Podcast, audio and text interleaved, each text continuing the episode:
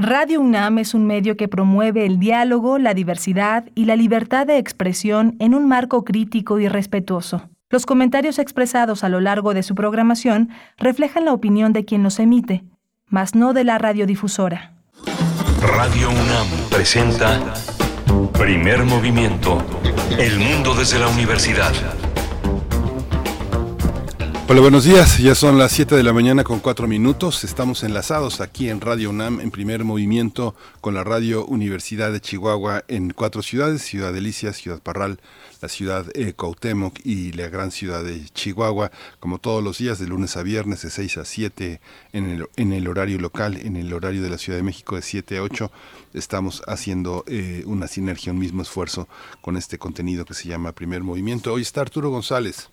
En la cabina, en los controles técnicos, está Violeta Berber en la asistencia de producción, Rodrigo Aguilar en la producción ejecutiva y mi compañera Berenice Camacho al frente de la conducción en primer movimiento. Querida Berenice, buenos días. Buenos días, Miguel Ángel Quemain. Como siempre, un gusto estar aquí en este día contigo. Hoy viernes 13 de mayo, viernes 13. Un saludo para los supersticiosos. Ánimo, ánimo con este día. Les deseamos lo mejor e iniciamos así primer movimiento donde tendremos en unos momentos más la participación de Roberto Coria, nuestro amigo Roberto Coria, escritor e investigador en literatura y cine fantástico, para hablarnos de una publicación muy interesante que ha lanzado el Consejo de Ciencia y Tecnología del Estado de Puebla. Se trata de cómics mirada desde el arte y la ciencia, que eh, donde confluyen distintas miradas, distintas perspectivas sobre el uso del cómic, interpretaciones diversas. Va a estar muy interesante compartir con Roberto Coria pues esta, esta publicación donde él mismo participa.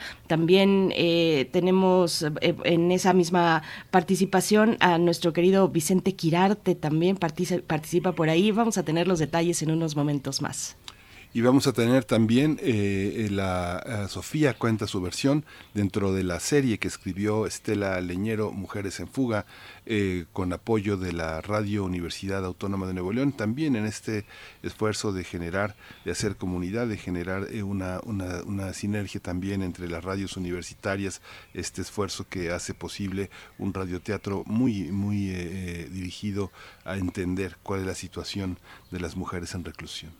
Tendremos también en la segunda hora una conversación extensa con Estefanía Vela Barba, directora ejecutiva de Intersecta, para tocar el tema, abordar las distintas perspectivas sobre la discusión respecto al derecho a la interrupción del embarazo en los Estados Unidos y sus implicaciones. Bueno, hemos visto protestas en distintas ciudades de aquel país ante pues la pues esta posibilidad que ha de resolverse el próximo mes de junio y también em, también que, bueno, nos dejó ver cómo estaba un poco este planteamiento por una mm, eh, filtración, la filtración de un documento eh, que, que, ya ha corroborado la Corte Suprema, que sí, esa, esa filtración, bueno, ese documento es legítimo y, bueno, pues nos ha, ha dado mucho de qué hablar, no solamente en los Estados Unidos, en la región entera, donde vemos pues que avanza la discusión sobre los derechos reproductivos de las mujeres. Así es que vamos a tener este importante esta importante discusión con Estefanía Vela Barba.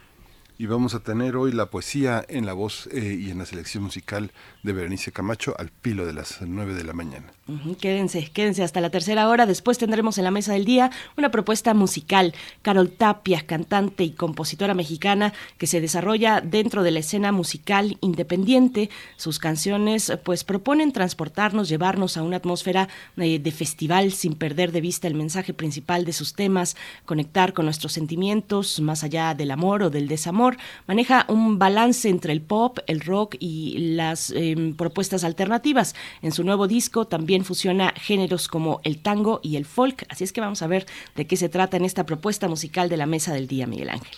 Sí, y vamos a cerrar con teatro, eh, una obra de Eva Iriart, de, ah, eh, eh, de, Berta Iriart, está ya produciendo el, otra Berta Iriart, El misterio de Belisa, una, una gran obra, una obra sostenida por Gorgona Teatro con todo el trabajo de títeres, de máscaras, como siempre, parte de este esfuerzo eh, va a estar en el Estado de México, en la ciudad de Toluca, en el centro de Toluca, en la Alameda de ese esa capital del Estado de México.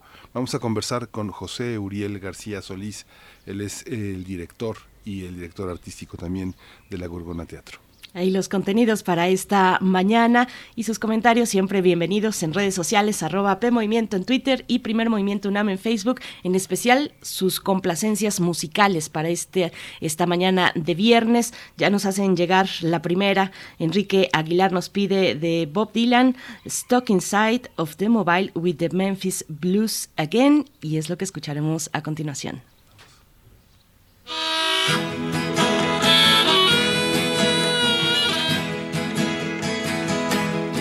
Ah, the ragman draws circles up and down the block. I'd ask him what the matter was, but I know that he don't talk. And the ladies treat me kindly, and they furnish me with tape. But deep inside my heart, I know I can't escape. Mama, can this really be the end? To be stuck inside of Mobile with the Memphis Blues again. Well, Shakespeare, he's in the alley with his pointed shoes and his bells, speaking to some French girl who says she knows me well. Send a message to find out if she's talked. But the post office has been stolen and the mailbox is locked. Oh, Mama, can this really be the end? To be stuck inside of Mobile with the Memphis Blues again. Mona tried to tell me to stay away from the train line. She said that all the railroad men just drink up your blood like wine. And I said, Oh, I didn't know that. But then again, there's only one I've met. And he just smoked my eyelids and punched my cigarette. Oh, mama, can this really be the end? To be stuck inside a mobile with the Memphis Blues again. Grandpa died last week, and now he's buried in the rocks. But everybody still talks about how badly they were shot. Expected it to happen. I knew he'd lost control when I speed built a fire on Main Street and shot it full of holes. Oh, Mama, can this really be the end? To be stuck inside of Mobile with the Memphis Blues again. Now the senator came down here, showing everyone his gun, handing out free tickets to the wedding of his son. And me, I nearly got busted, and wouldn't it be my luck? To get caught without a ticket and be discovered beneath the truck. Oh, is this really the end? To be stuck inside a mobile with the Memphis Blues again. Now the tea preacher looked so baffled when I asked him why he dressed with 20 pounds of headlines stapled to his chest. But he cursed me when I proved to him. Then I whispered said, Not even you can hide. It. You see, you're just like me. I hope you're satisfied. Oh, Mama, can this really be the end? To be stuck inside of Mobile with the Memphis Blues again. Now the rain gave me two cures. Then he said, jump right in. The one was Texas medicine. The other was just railroad gin. And like a fool, I mixed them, and it strangled up my mind. And now people just get uglier, and I have no sense of time. Can this really be the end? To be stuck inside a mobile with the Memphis blues again. Now when Ruthie says, come see her in a honky tonk lagoon, where I can watch her waltz for free neath her Panamanian moon. And I say, oh, come on now. You know, you know about my debutante. And she says, your debutante just knows what you need. But I know what you want. Oh, mama, can this really be the end? To be stuck inside of Mobile with the Memphis blues again. Now the bricks lay on Grand Street where the neon madmen climb. They all fall there so perfectly. It all seems so well timed. And here I sit so patiently, waiting to find out what. Primer movimiento. Hacemos comunidad en la sana distancia. Toma nota y conoce nuestra recomendación literaria. Cómics, eh, miradas eh, desde el arte y la ciencia es el título del libro coordinado por los especialistas Roberto Coria y Erico Mestagle. Abordan los cómics como un objeto de estudio científico, artístico y literario. Y esto porque desde varios años eh, atrás se ha cuestionado la calidad y el contenido de este género narrativo basado en secuencias de imágenes, pictogramas y textos para contar una historia. También se han preguntado qué tipo de público es el que los consume, qué, eh, qué incluyen las historietas, los cómics, el manga o bien las novelas gráficas. Como relatos utilizan la función gráfica de las imágenes y la función narrativa de las palabras, el texto, pero su análisis es más amplio, abarcando su lenguaje, el arte también secuencial y su propuesta creativa. También se debe tener en cuenta el contexto histórico, el impacto que generan las ficciones populares, así como los estereotipos o las doctrinas políticas que en ocasiones contienen. El Consejo de Ciencia y Tecnología del Estado de Puebla publica esta obra donde participan artistas, escritores, estudiantes, académicos e investigadores de diversas áreas del conocimiento a fin de hacer más amplio el estudio. Y vamos a tener una charla esta mañana sobre este libro. Nos acompaña Roberto Coria a través de la línea, escritor e investigador en literatura y cine fantástico y amigo de Primer Movimiento. Roberto Coria, querido, ¿cómo estás? Querida Berenice, querido Miguel Ángel, siempre es un gusto platicar con ustedes. Yo diría que la mejor manera de iniciar un viernes es eh, estar en primer movimiento, saludar a todo su, su auditorio y, y obviamente este hablar de cómics. Es, es este, eh, una, una estupenda es una estupenda manera de iniciar el día.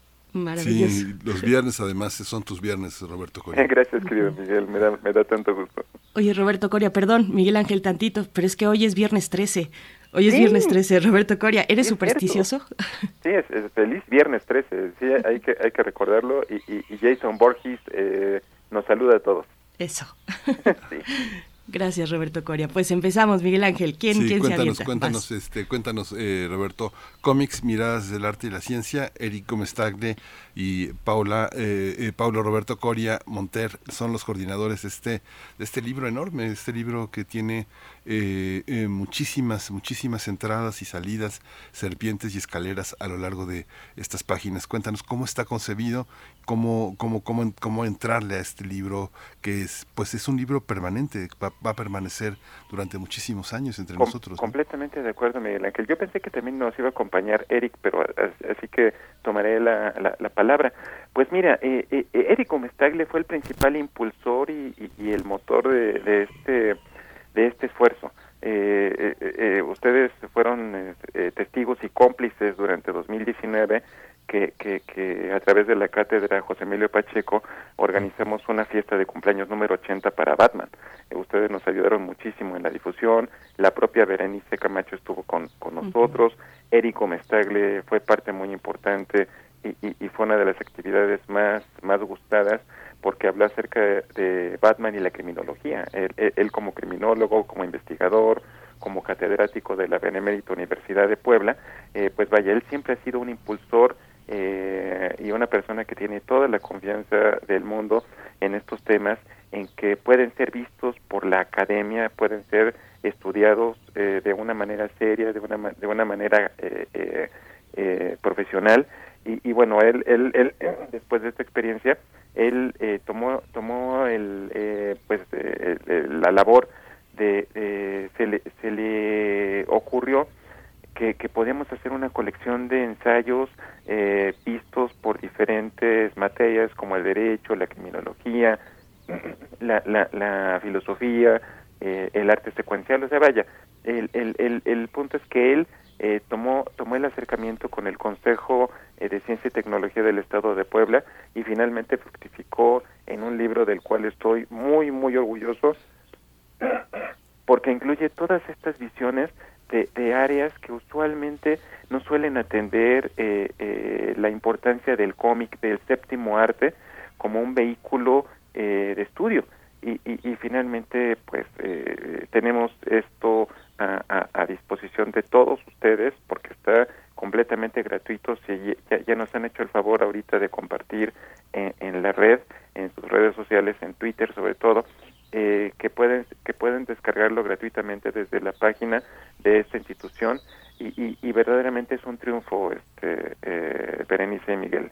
Claro. Y bueno, nos acompaña Eric Gómez Tagle, criminólogo y profesor de la UAP, autor de, de, libros sobre criminología, derechos humanos y animales. Es un gusto poder compartir esta mañana, Eric Gómez Tagle. Bienvenido a Primer Movimiento.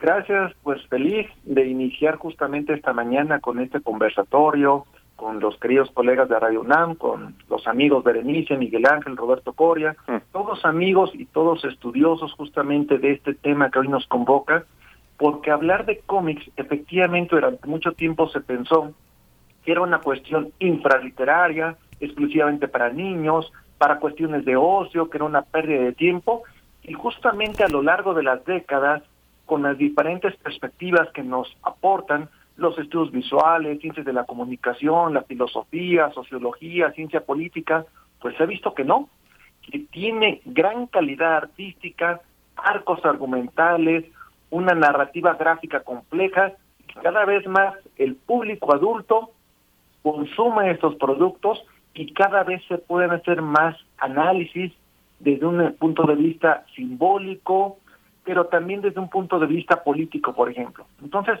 la verdad que en esta mañana iniciar con primer movimiento hablando sobre este libro de cómics, Mirad desde y la ciencia, pues nos pone muy feliz a todos. Ay, Eric, eh, la verdad es que el gusto es todo nuestro. Encontramos ahí participaciones de personas muy, muy entrañables de ustedes, por supuesto. Está Vicente Quirarte. Hay un recorrido muy interesante. Hay personajes, además, que desfilan en esta publicación, desde los muy clásicos, tal vez por ahí el vampiro, hasta algunos, pues ya de gran arraigo, como Spider-Man, The Punisher.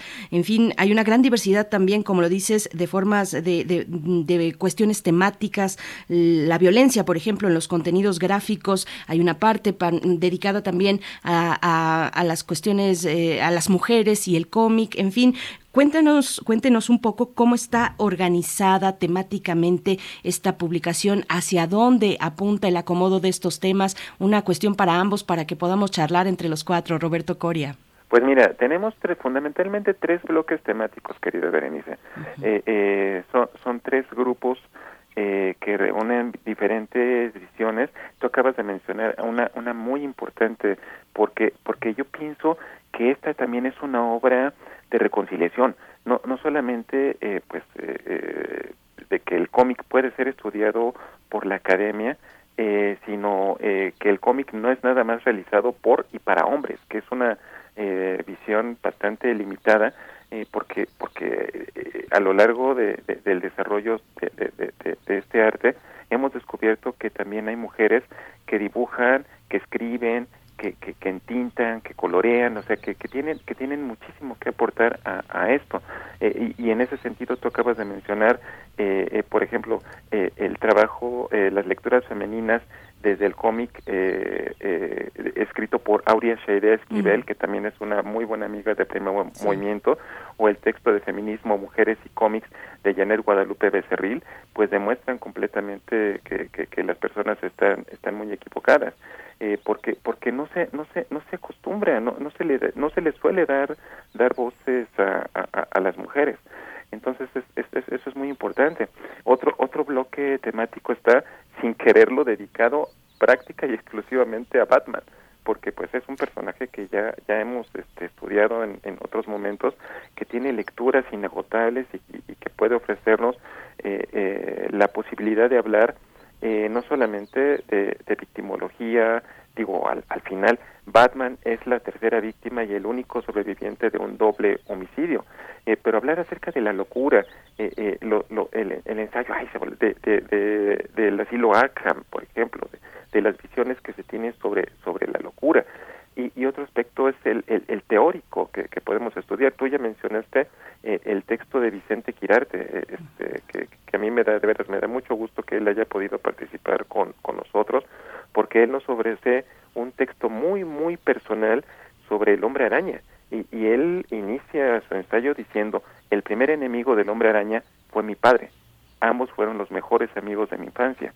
Eh, y, y, es que tú conoces eh, la formación de Vicente, Vicente historiador, poeta, eh, eh, una persona que tiene todos los eh, méritos académicos posibles, que, que, que nos enseñe que, que, que, que, también pueden ser estudiados este tipo de personajes vistos como, como, como te digo, a través de la historia de México, por ejemplo. Es, es un ensayo muy bien, muy, muy, muy interesante. O el de Norma Lazo, que nos habla acerca de, de este popular ensamble de héroes eh, creado por, por Alan Moore y Dave Gibbons que se llaman Watchmen. Eh, ella también nos, nos comparte este discernimiento eh, eh, eh, desde, desde la filosofía sobre estos personajes. Eh, es un libro que, que, que, ya ahorita nos, nos podrá decir Eric, es completamente inédito, por, porque reúne, reúne tantas voces y, y, y yo estoy seguro que puede ser atractivo tanto para especialistas para académicos, eh, tenemos abogados, ten, ten, tenemos científicos, eh, y, y, y, y, puede ser tan atractivo para ellos y también para los diletantes. Eh, es. es. un libro que yo creo que eh, es completamente necesario para todos. Uh -huh.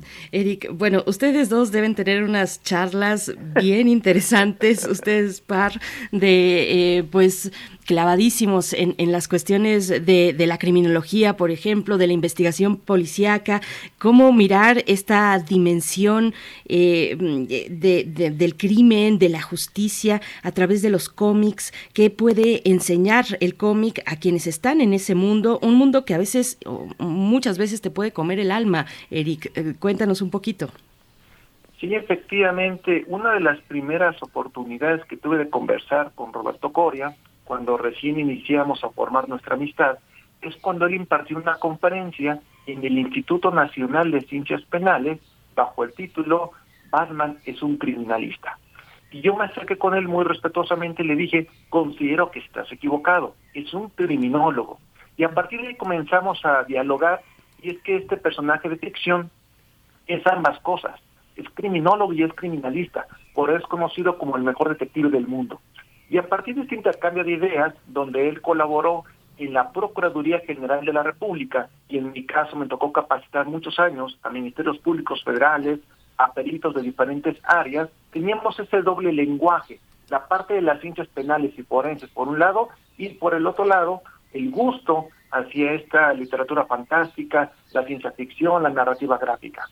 Entonces, efectivamente, dio un diálogo muy fecundo y a partir de esto eh, le planteé la posibilidad que convocáramos a colegas de muy diferentes áreas, escritores, literatos, cineastas, guionistas, pero también que hubiera colegas de las ciencias más tradicionales como el derecho, la filosofía, la lógica, etcétera, y decidimos sacar una convocatoria abierta a través de lo que llamamos la Iniciativa Nacional Grupo Puebla, se difundió por múltiples redes sociales y este libro es justamente el resultado de esta convocatoria y nos da enorme gusto que colegas, por ejemplo, de la filosofía como Ignacio Alberto Loranca, se haya animado a publicar sobre eh, la hermenéutica de las narraciones transmedias, pero enfocado en el Spider-Verse.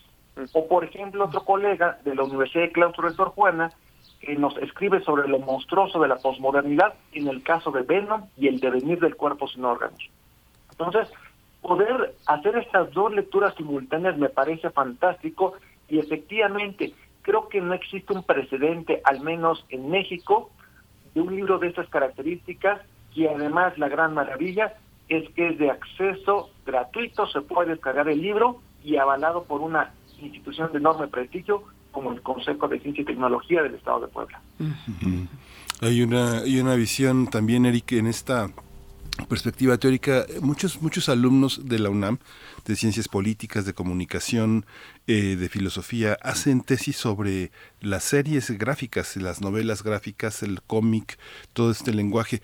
¿Cuál es la, eh, cuando, cuando deciden ustedes abrir una perspectiva teórica, cuáles serían las mínimas unidades de significado eh, para entender el cómic como tal y distinguirlo de la novela gráfica? La novela, si así es como existe la novela gráfica, ¿existe el cuento gráfico? ¿Existe una serie, el equivalente a las series, la, la, la parte que vemos en la cultura audiovisual de ver series o ver películas, cuáles son las diferencias y cuáles son las perspectivas teóricas más contemporáneas, más modernas, a las cuales acogernos para entender el cómic hoy desde lo académico.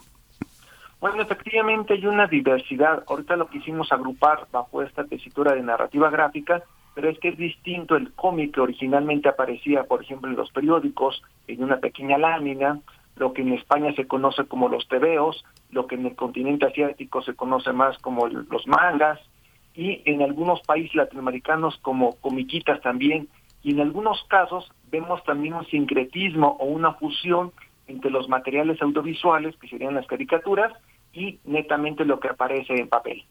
Ahora el concepto que resulta muy interesante es el de transmedia, porque vemos cómo para poder entender eh, la más reciente película de Doctor Strange en el multiverso de la locura, pues resulta que no solamente hay que ver las películas de Marvel, sino también las series, también lo que está eh, saliendo en los cómics, y de pronto hay un vínculo entre la industria del juguete, la moda, el cine, la cultura popular, la televisión, los programas de hace décadas, y este concepto de transmedia me parece que es uno de los elementos más importantes y complejos, porque además nos damos cuenta de pronto, cuando nos empieza a hablar de esta cuestión de los multiversos, de los viajes en el tiempo, pues implica que quienes elaboran los arcos argumentales, quienes elaboran estas narrativas, pues ya no solamente son expertos en cómics, tienen que ser estudiosos también de la física, de la química, de la biología, y esto hace muy interesante. Y efectivamente, como decías hace un momento, Miguel Ángel, la UNAM se ha caracterizado por esta enorme apertura. Desde hace años se ha visto que realizan estudios, tesis, principalmente vinculado con la cultura asiática, mucho vinculado con los caballeros del zodiaco, que en su momento fue criticado, pero que sentó un precedente importante en el país. Y segundo, cuando dio eh, la apertura para festejar el 80 aniversario de Batman, pues eso sin, sin lugar a dudas eh, aperturó para muchas otras casas de estudio que esto se puede analizar científicamente. Sí, justamente Edgar Lara, el responsable de la carrera de comunicación y periodismo, orientó el cambio del programa académico de la carrera hacia el lenguaje transmedia, que es algo muy interesante y muy innovador en ese sentido. Roberto Coria, en cuanto al capítulo de Batman, ¿hasta dónde llega Batman? O justamente eh, ahora en este último semestre, en el octavo de la carrera, hay un, eh, un alumno que está trabajando el tema del Caballero de la Noche y parece que no tiene límites. ¿Hasta dónde, hasta dónde podemos encontrar a Batman? ¿Cuáles son los territorios en los que incluso en Latinoamérica tiene una carta de identidad muy poderosa? Pues, pues vaya, es, es, es, completamente revelador, Miguel Ángel. Eh, eh, tú seguramente, y, muchos lo han tomado como broma, pero, pero eh, yo he visto memes en redes sociales de, una persona que se presenta como el licenciado Batman eh, y, que lo toma lo, toma con todo todo el rigor porque su publicidad así aparece con el logotipo de Batman. Yo no sé si se mete en problemas de, derechos eh, por por el utilizar eh, la imagen pero pero el, el, alcance que Batman ha tenido en sus 83 años de vida bueno pues, ya ya los cumplió 83 es es completamente relevante porque porque es un personaje que surge eh, en una forma eh, que es eh, el cómic, pero que se ha extendido a la televisión, al cine, al internet, a los videojuegos, o sea, vaya, las personas que hayan jugado estos estos videojuegos que son increíblemente realistas, con un enfoque profundamente cinematográfico, pueden dar testimonio de, ello. Yo yo diría que, que es el es el eh, eh, no, no es el personaje insignia de la editorial de DC Comics, ese lo es Superman, pero definitivamente ocupa, ocupa un lugar de preferencia en el gusto de, de todos los, los lectores. Eh, eh, Batman, es un personaje que puede ser estudiado desde tantas disciplinas. Batman, eh, ya, ya lo dije, puede ser visto por, desde el punto de vista de, de, la criminalística, de la criminología, del derecho penal, de la, de, la victimología, pero también puede ser visto desde, desde el punto de vista de la industria. Hay una gran lectura que tiene que ver con que el, el hombre es un, un, un, empresario, el hombre, el hombre es un eh, eh, eh, símbolo, un reflejo de, del capitalismo más, más, avanzado, también puede ser visto desde el punto de vista de la locura. en, en algún momento también vi una imagen en internet que cuestionaba profundamente si, si, si realmente no, no eran todos sus enemigos de Batman no eran solamente un delirio de una persona que estuviera dentro de un hospital psiquiátrico, o sea, porque Batman no es el mejor reflejo de sanidad mental eh, que digamos, eh, es, es este, eh, pues vaya, él, él bordea constantemente con, con la locura, y, y, yo diría que es uno de los aspectos que, que, que, lo acerca más hacia nosotros porque lo hace profundamente humano. yo siempre he pensado que el personaje de ficción que es más capaz de involucrarte contigo es el que eh, eh, eh, el que es capaz de, sangrar de tener problemas. Bueno obviamente Batman no tiene los problemas económicos que, que, la mayor parte de las personas de las personas tienen. Pero pero eso es un personaje que te enseña acerca de determinación de convicción de ser fuerte de, permanecer fiel a tus ideales y, y yo diría que eso es uno de los aspectos que lo que lo acerca más hacia nosotros Fíjense que yo me quedé con los ojos como platos esta semana cuando me platicaron, eh, yo eh, eh, comparto un espacio de la Facultad de Psicología aquí en Radio UNAM y una de las doctoras que participa nos platicaba de la existencia de Neurobatman. Neurobatman. Neurobatman, yo no lo conocía, tiene un canal de YouTube, tiene también un eh, portal, un portal digital y es un, eh, estudioso de las neurociencias, es un científico que está, que se, que se disfraza y que interpreta a Batman para, para dar divulgación, para, para hacer divulgación científica de muy alto nivel también, pero hay otra parte pues muy cercana a la gente, una divulgación científica para todo público y otra pues eh, que se da en alto nivel en conversatorios académicos por ejemplo, ¿no? Entonces, bueno, ahora que escucho esta cuestión, esta dimensión de la locura, Roberto, y la y, lo que plantea Miguel Ángel sobre los límites de Batman, pues ahí ahí están, es un personaje que nos da para mucho y en esta publicación está la entrega de Enrique Alejandro Zúñiga, Batman, paradigma del superhéroe neoliberal, una visión criminológica.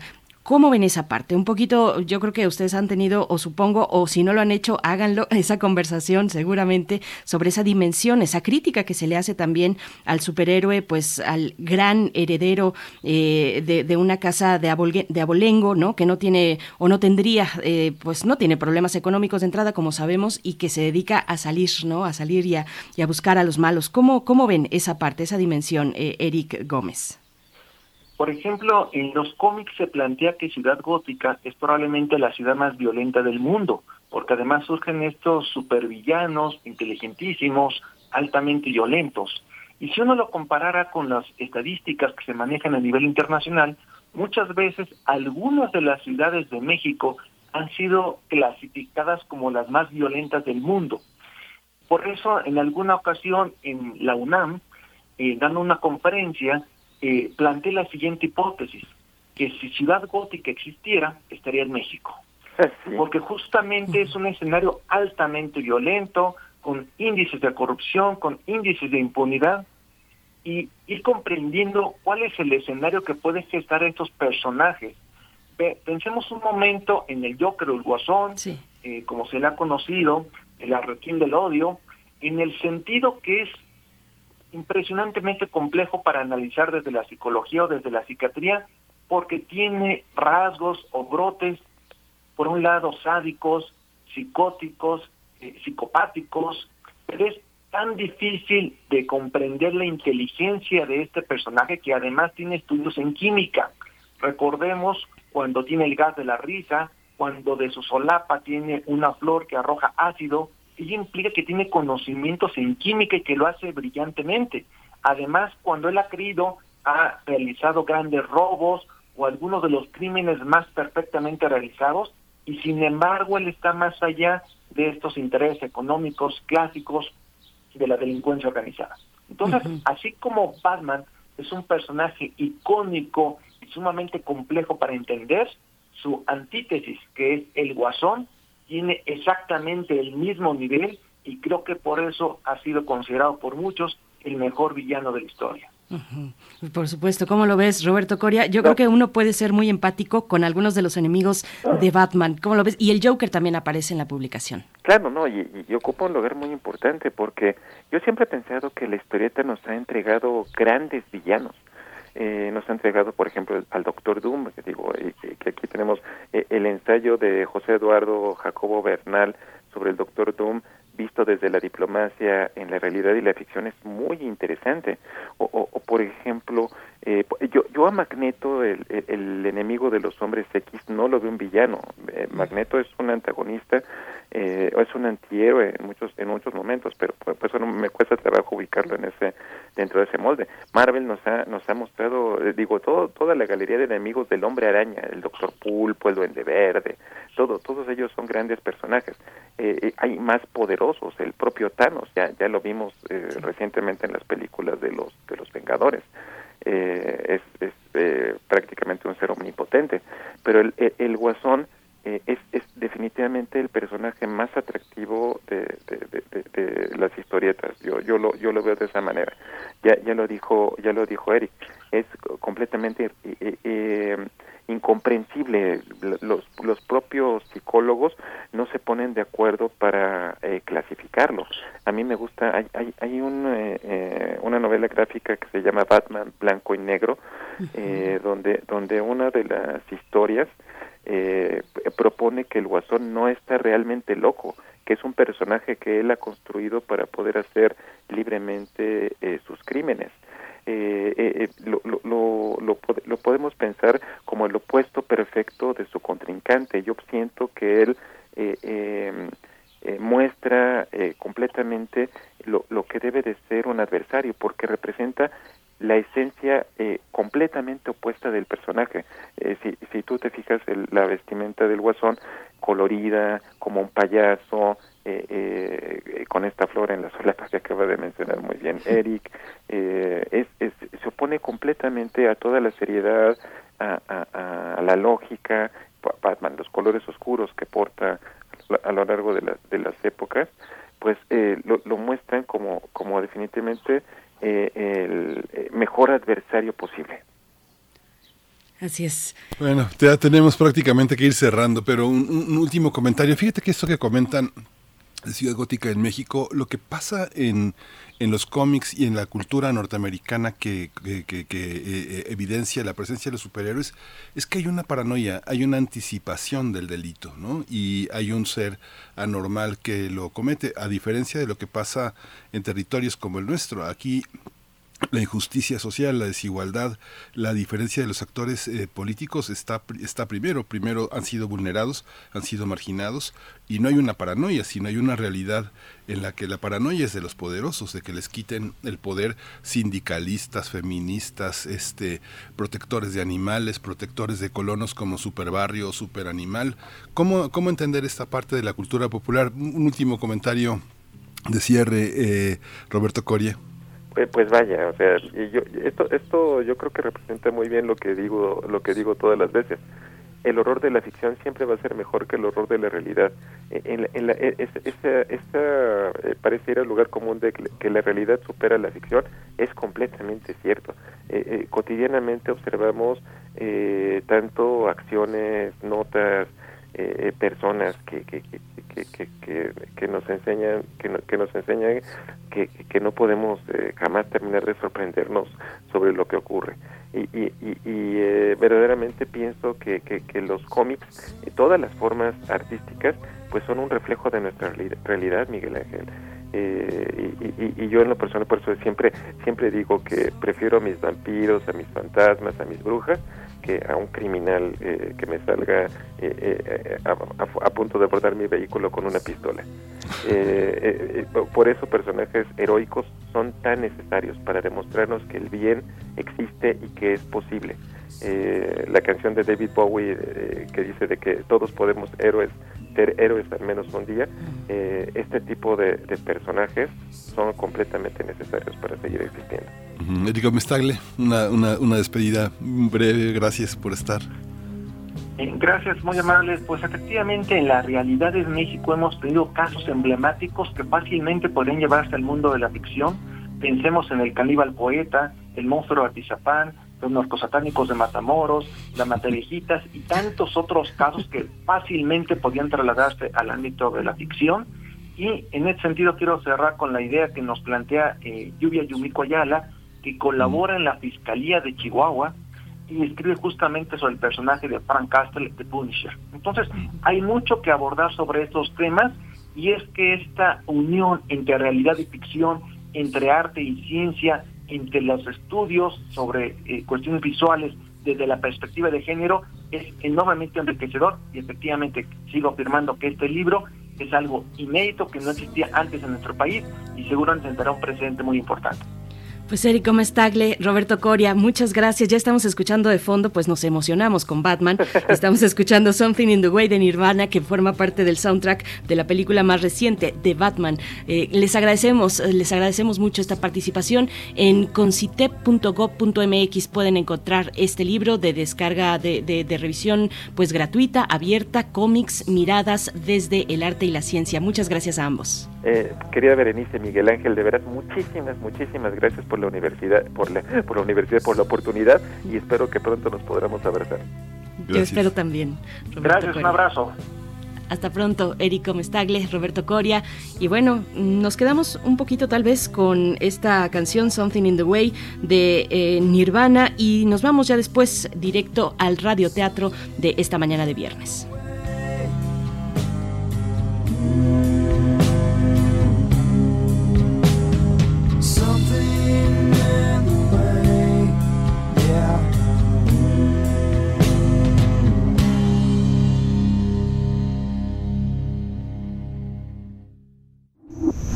Primer movimiento. Hacemos comunidad con tus postales sonoras. Envíalas a primermovimientounam.gmail.com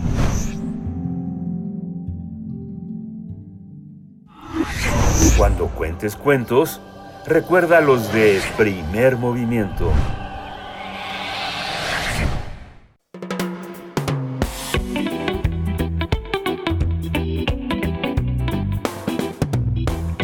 Universidad Autónoma de Nuevo León, a través de la Secretaría de Extensión y Cultura y este lado del teatro, presentan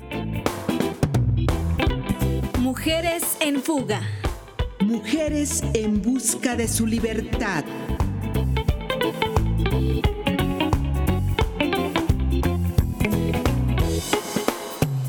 A continuación, Sofía cuenta su versión. Una historia de Estela Leñero.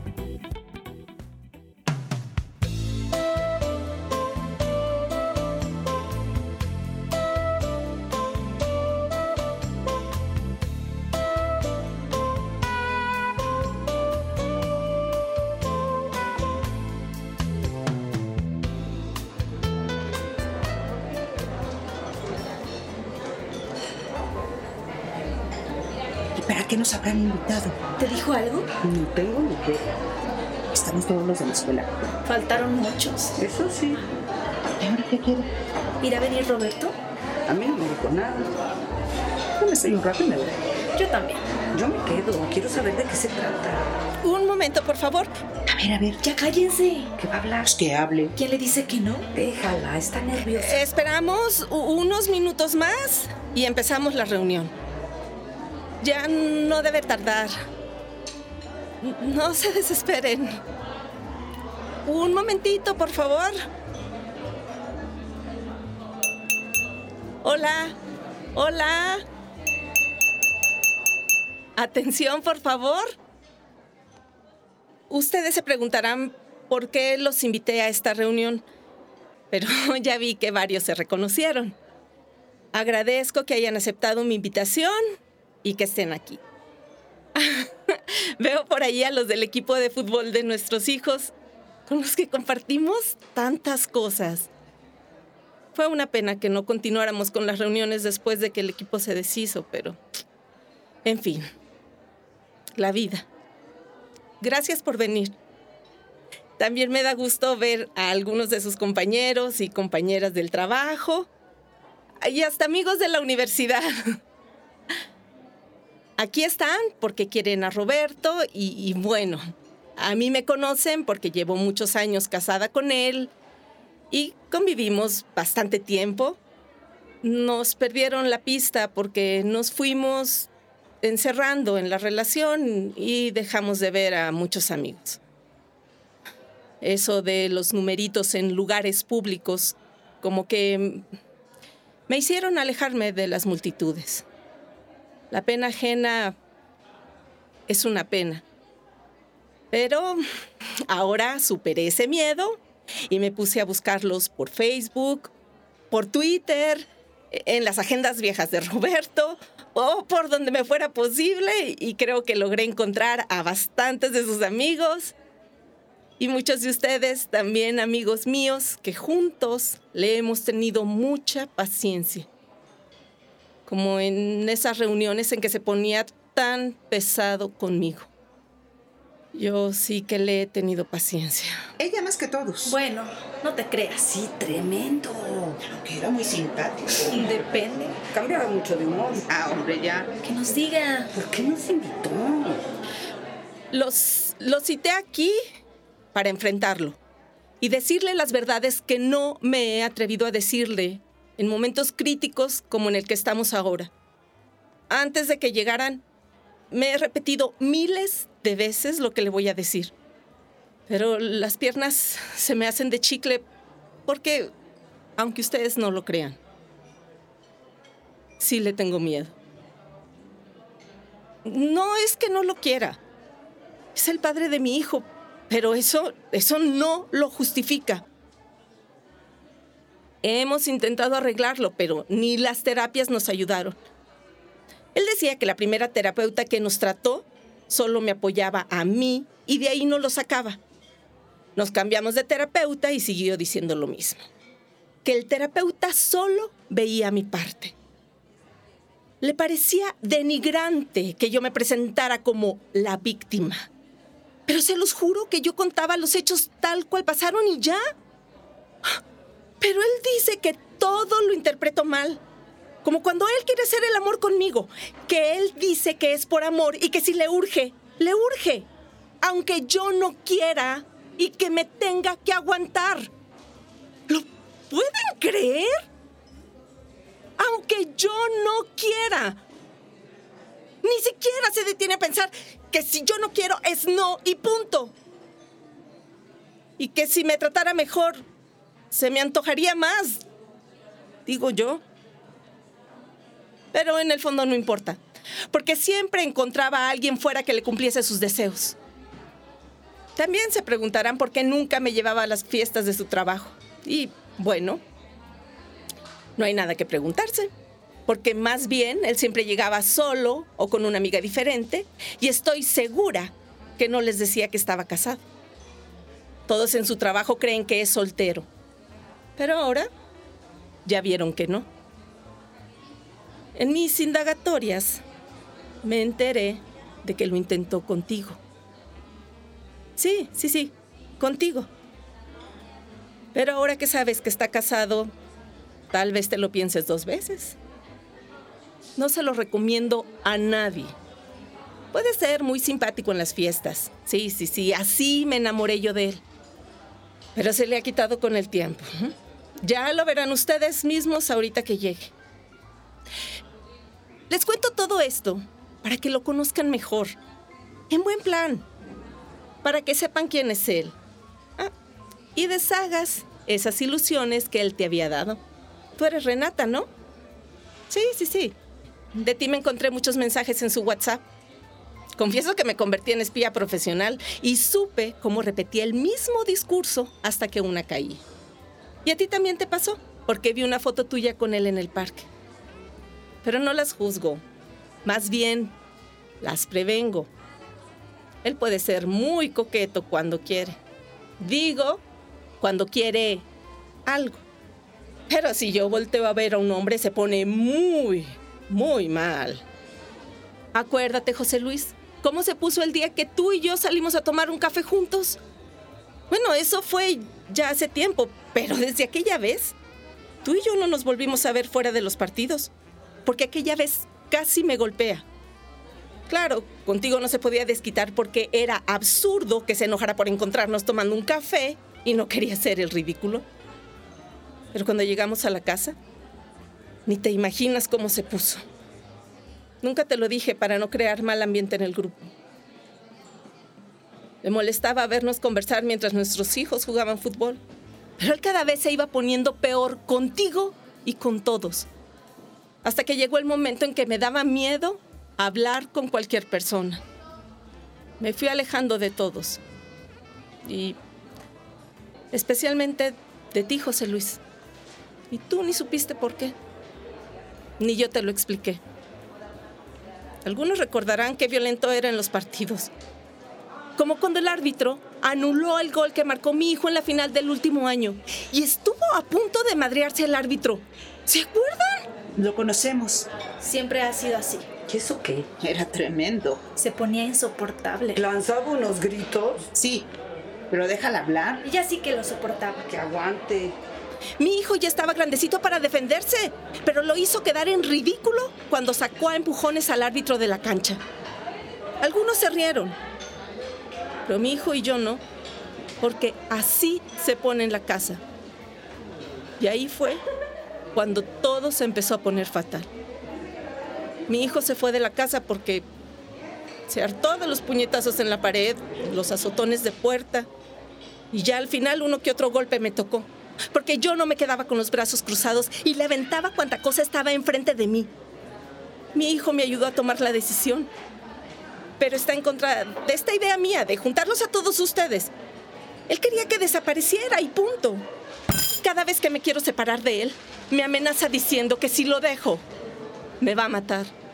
Primero decía que se iba a matar él y funcionó varias veces, y luego se fue en contra de mí. Y ahí, ahí sí me asusté.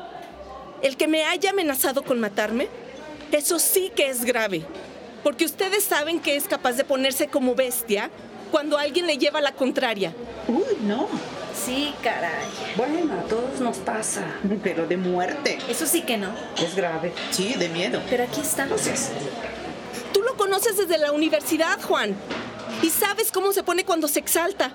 A acuérdate de ese incidente. El de la novatada. Toda la universidad se enteró. Aquel grupo con el que andaba agredió a muchas. Fue cómplice de montones de agresiones a nuestras compañeras de carrera y él mismo me lo contaba como si fueran trofeos. Estoy segura que todavía hoy a ellos les ha de parecer normal.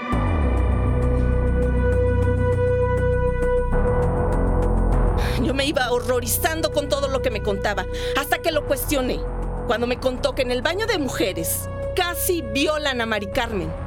Porque entraron otras chicas no pudieron. Ni como novatada ni como nada. Eso es inadmisible.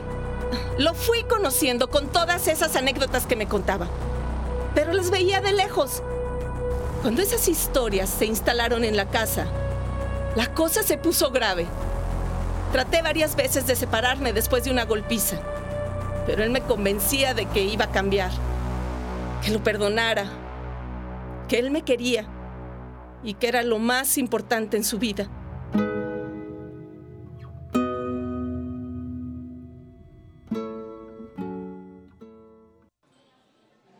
Aunque me hubiera gustado restregarle en la cara la cantidad de violaciones a los derechos humanos que cometió en contra de mí y decirles muchas más verdades. Pero mejor me voy. Si llega, les pido por favor que le den mi recado.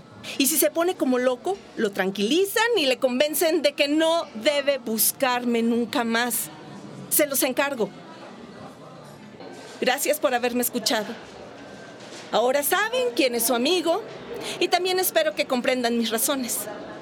No les digo a dónde voy para que no les dé la tentación de decírselo creyendo que nos ayudan. Pero les aseguro que será un mejor lugar del que vivo ahora. Tengo unas amigas que me dijeron que cuando me decidiera, ellas me recibirían. Así que voy para allá. Así que, muchas gracias y que les vaya muy bien. Ya se fue. Pues sí, ¿qué no ves? ¿Y ahora? Yo no voy a esperar a Roberto. Ni yo tampoco. Me va a venir. Vamos a echarnos otro trago. A ver si llega. Hacía mucho que no nos veíamos. Mucho. Años. Añísimos. Llevo demasiado tiempo callando, escribiendo esta carta. Por largas noches te hago entrega de estas hojas donde viene lo que queda de mis reproches.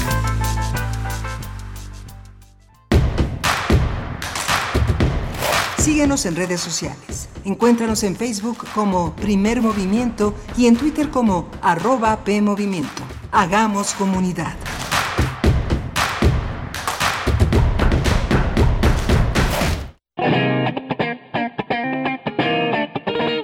Este es el sitio donde se intersecta toda la música.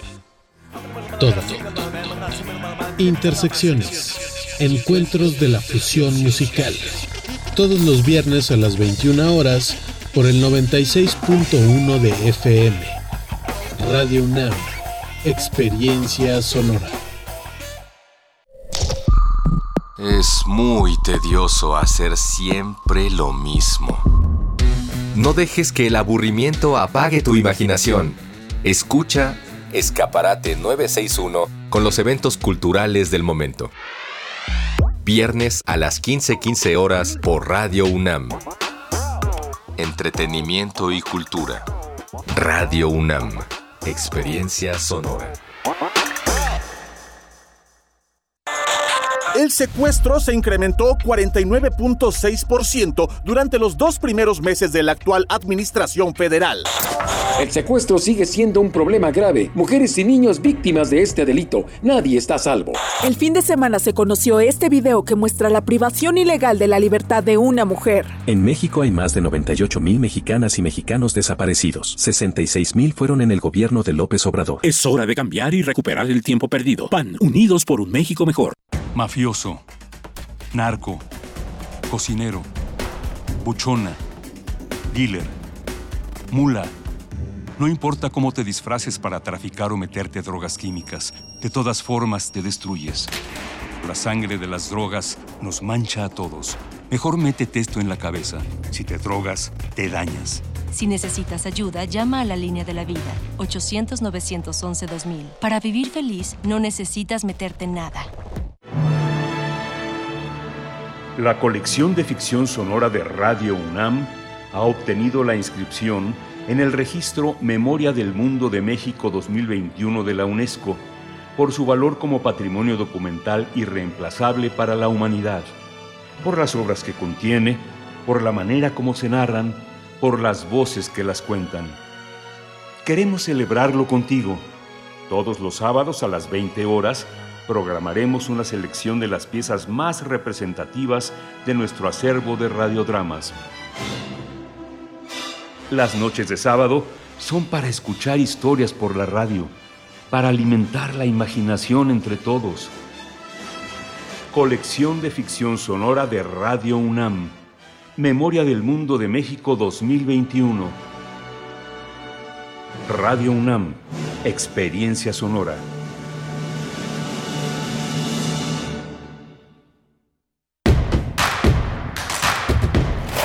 Queremos escucharte. Llámanos al 55 36 43 39 y al 55 36 89 89. Primer movimiento. Hacemos comunidad.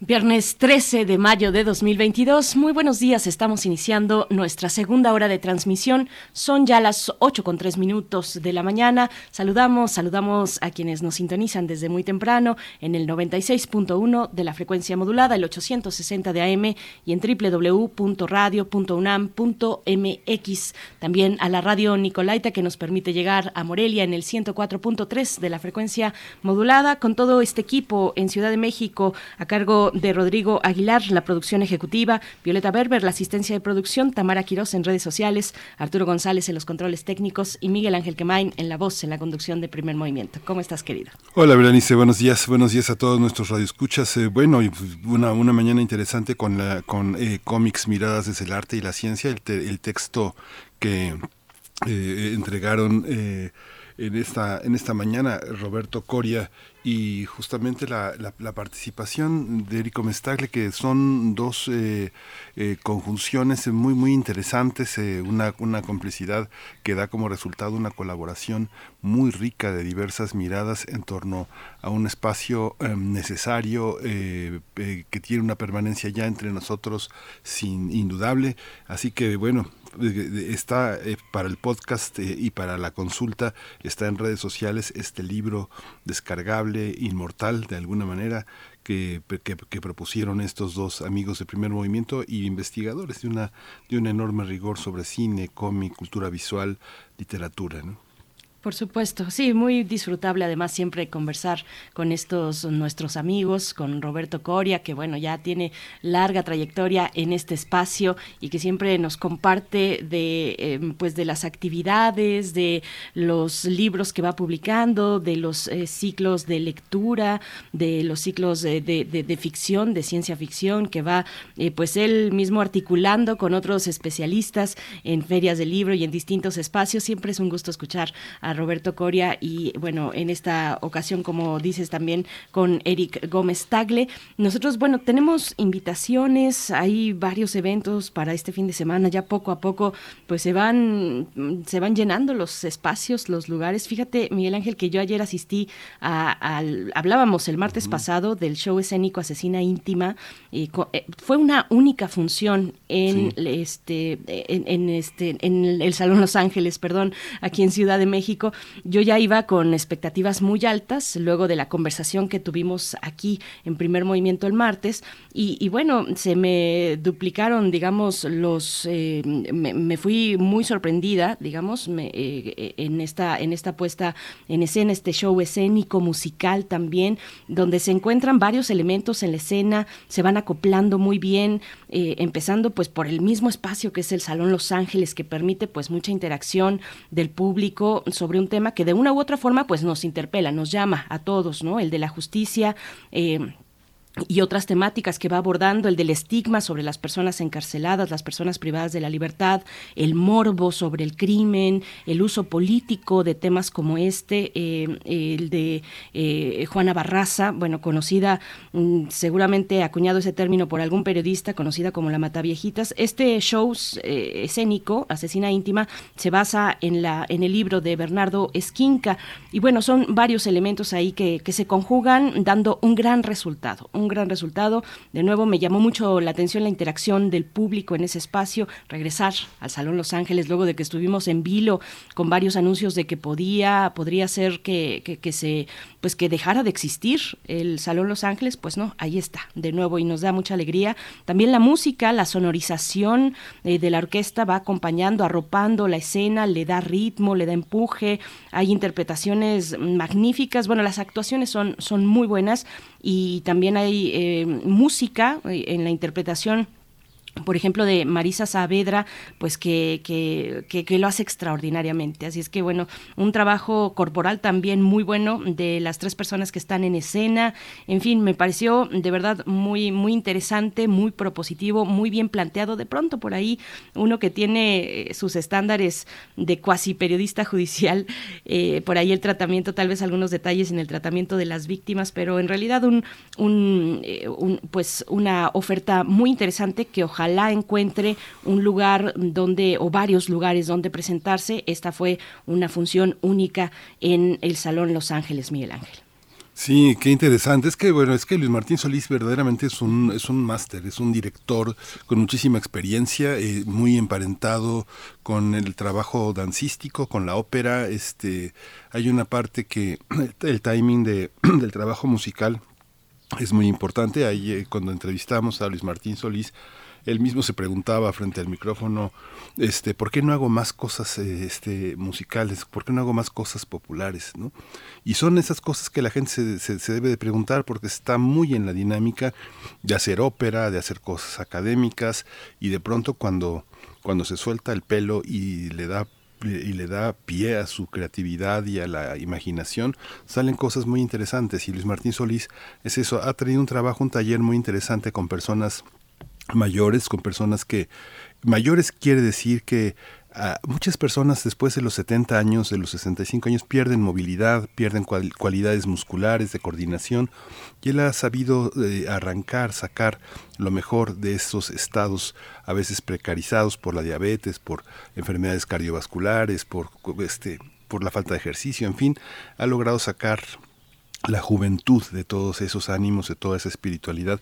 Es un director muy interesante, Luis Martín Solís. ¿no? Por supuesto, vale, vale mucho la pena. En cuanto eh, yo, pues por supuesto, me, acerqué con el staff, me acerqué por ahí y, este les, les pedí que en cuanto tuvieran una nueva fecha, pues nos avisaran para poder compartir con ustedes y que puedan disfrutar de este bailongo show tropical eh, em, de asesina íntima. De verdad, vale mucho, mucho la pena. Así es que pues me quedé muy contenta tuve que salirme rápido, en realidad, una vez que terminó la puesta en escena, pues se quedaron ahí los músicos, había una DJ invitada también, Joyce Musicolor MX de, de aquí de Ciudad de México, yo me tuve que salir pues para cumplir esta mañana con ustedes, pero ganas no me faltaron de quedarme al, al bailongo.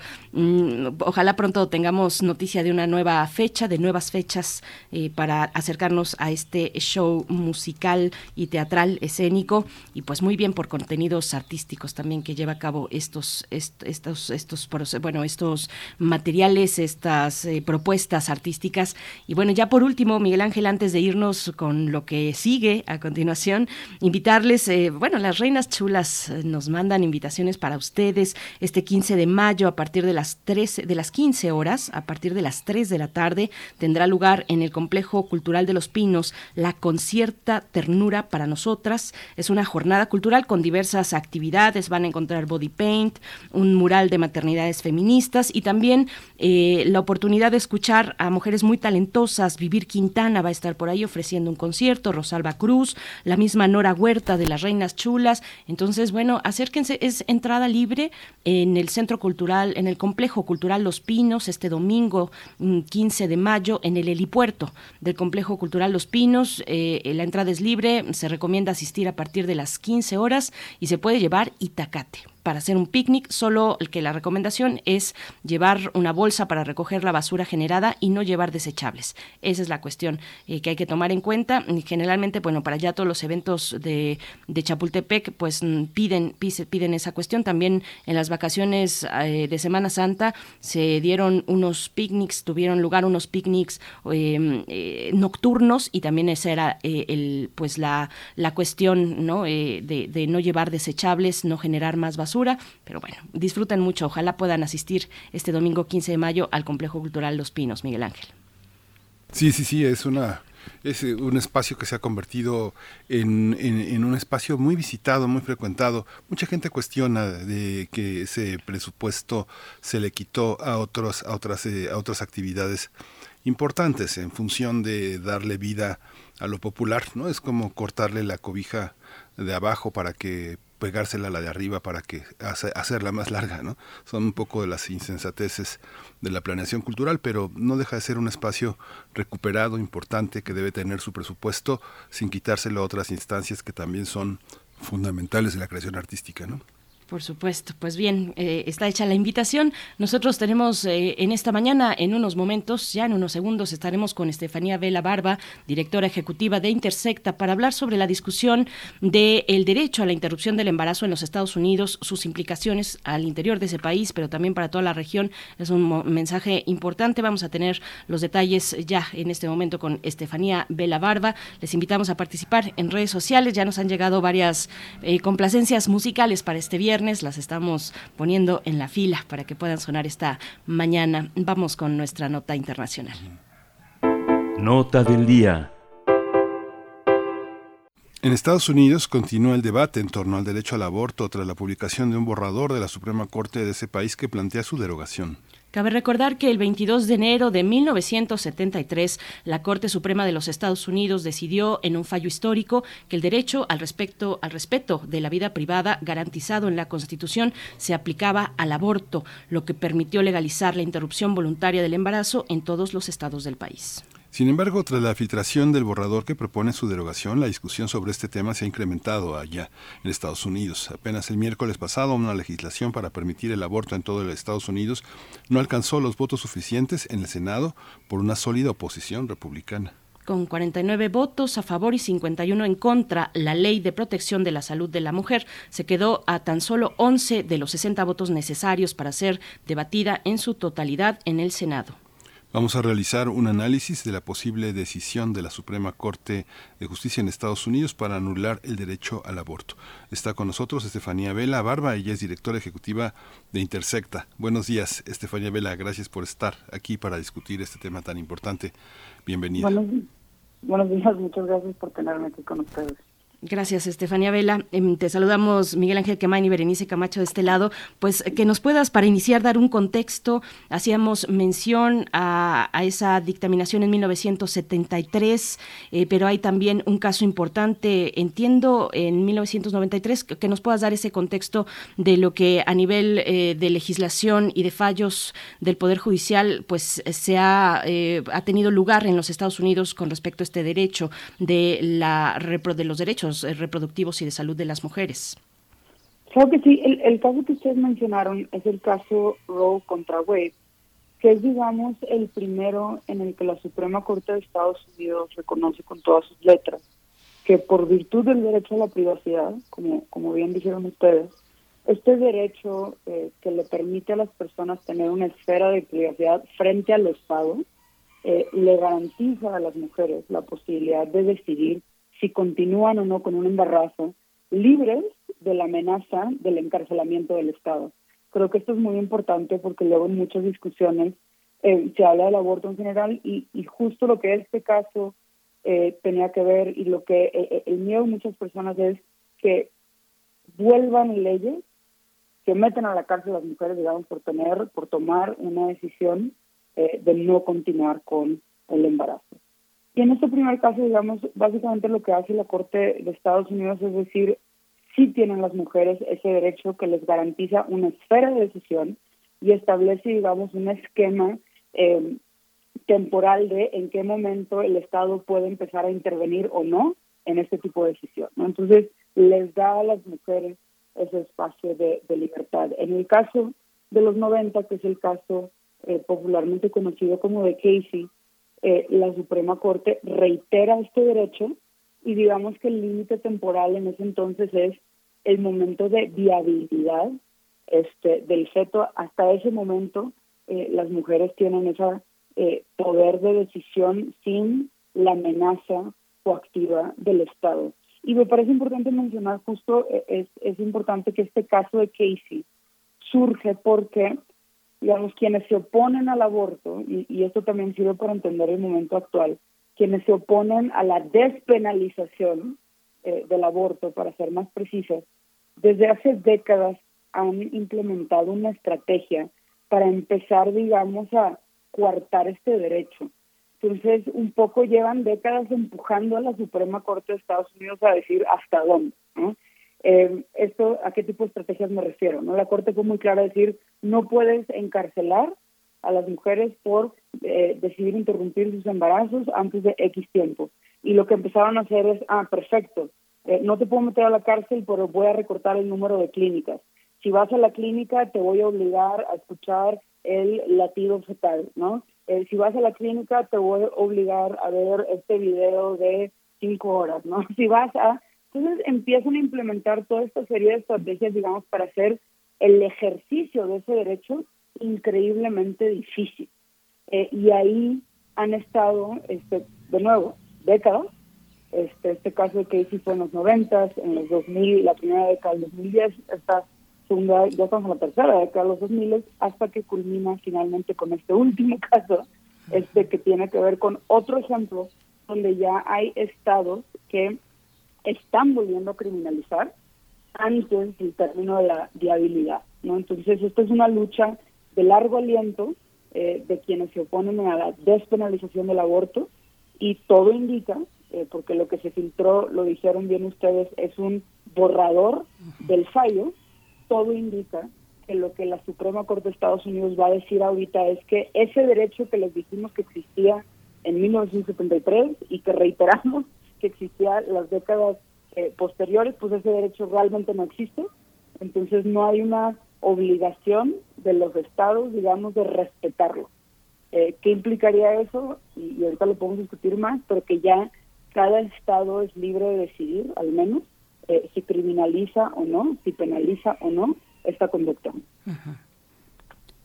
Aquí, ¿cómo, cómo, ¿cómo entender la trayectoria de la interrupción, de la lucha por la interrupción del embarazo en Estados Unidos? ¿Por qué hay tanto temor de que en tres estados obedezcan a una legislación distinta. La legislación en los estados de Estados Unidos hay, hay leyes verdaderamente eh, increíblemente absurdas que vienen desde los años 50 del macartismo, de un conservadurismo absurdo, ¿no? En este país de de tantas innovaciones y además es el, es el país donde reina este, la pornografía, la sumisión, eh, esta forma de docilidad, de sometimiento a las mujeres a las reglas de, del imperio, ¿no? que ya ni siquiera e, es, un patriarcalismo en la máxima extensión de la palabra, ¿no? es el poder absoluto, ¿no? es la, la expresión totalmente fálica de un mundo este, opresor.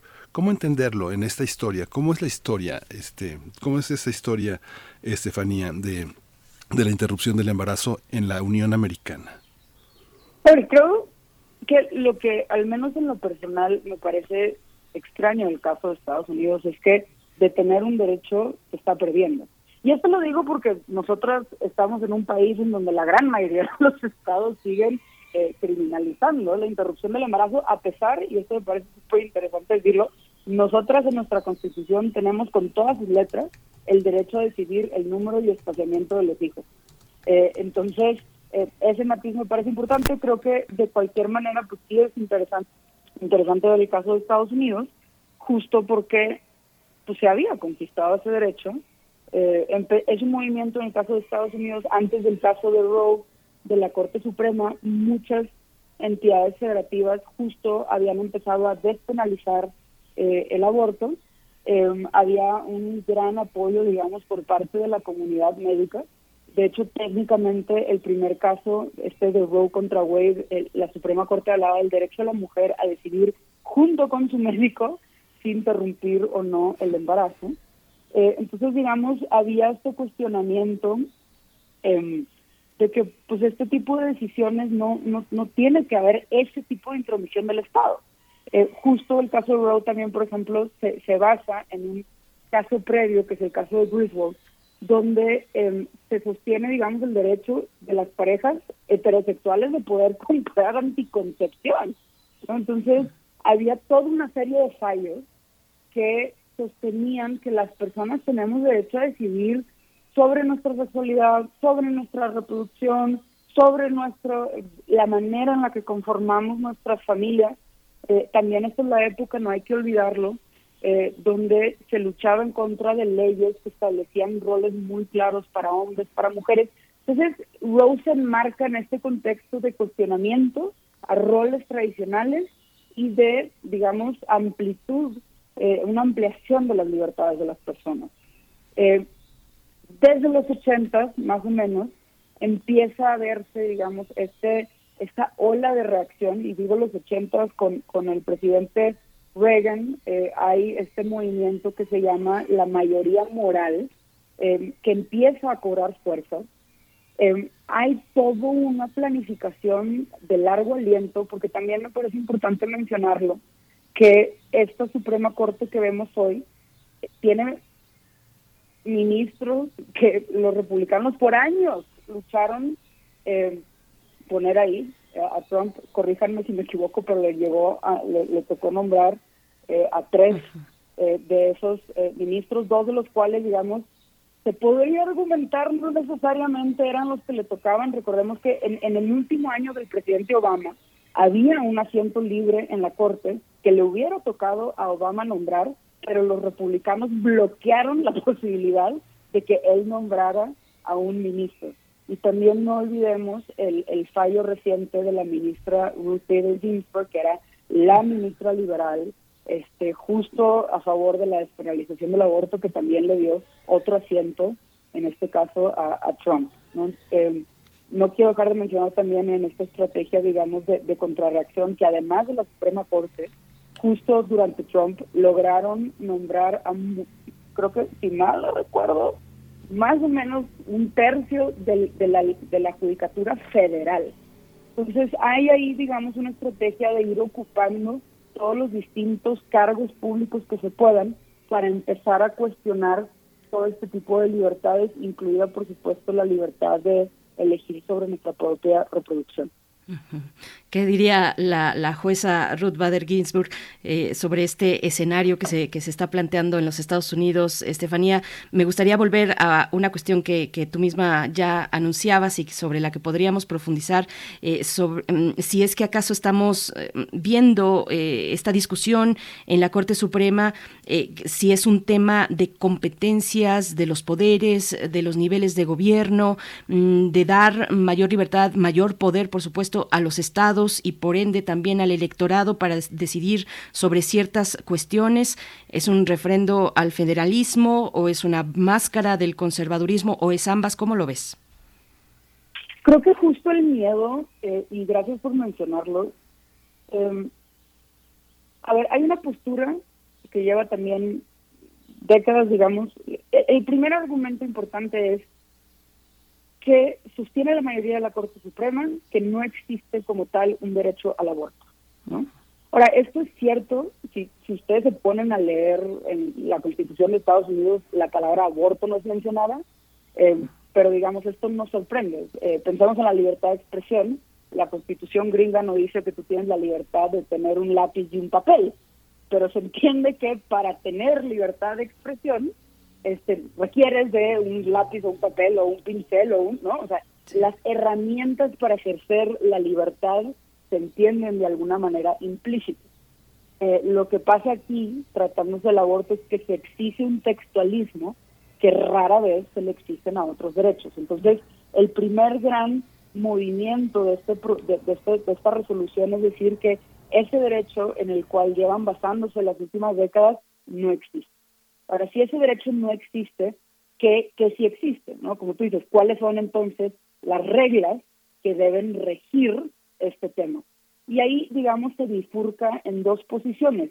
Una, que sí viene en este proyecto, en, esta, en, este, en este borrador, es esta idea de todo lo que no es un derecho reconocido por la Constitución es algo que le toca a cada entidad federativa decidir. Entonces, como tú bien dices, hay una parte del fallo donde literal dice, pues las mujeres se tendrán que poner las pilas para argumentar en cada entidad federativa eh, lo que les toca. Pero el miedo, digamos, y, eso te permitiría, bueno, o sea, si tú haces tu lucha en Nueva York, si tú, bueno, ahí está garantizado, ¿no? si tú haces tu lucha en Texas, si tú haces tu lucha en Alabama, o sea, todos estos estados que amenazan o que ya están implementando leyes así, pues tú ya conquistaste democráticamente, entre comillas, tu derecho. Lo que preocupa es que hay otra postura que es, como yo, la llamaría igual que tú, digamos, que, que no te permite esta libertad, que es, parece que el, el fallo está sentando las bases no solo para no reconocer el derecho a la privacidad, sino para reconocer el derecho de la vida del feto.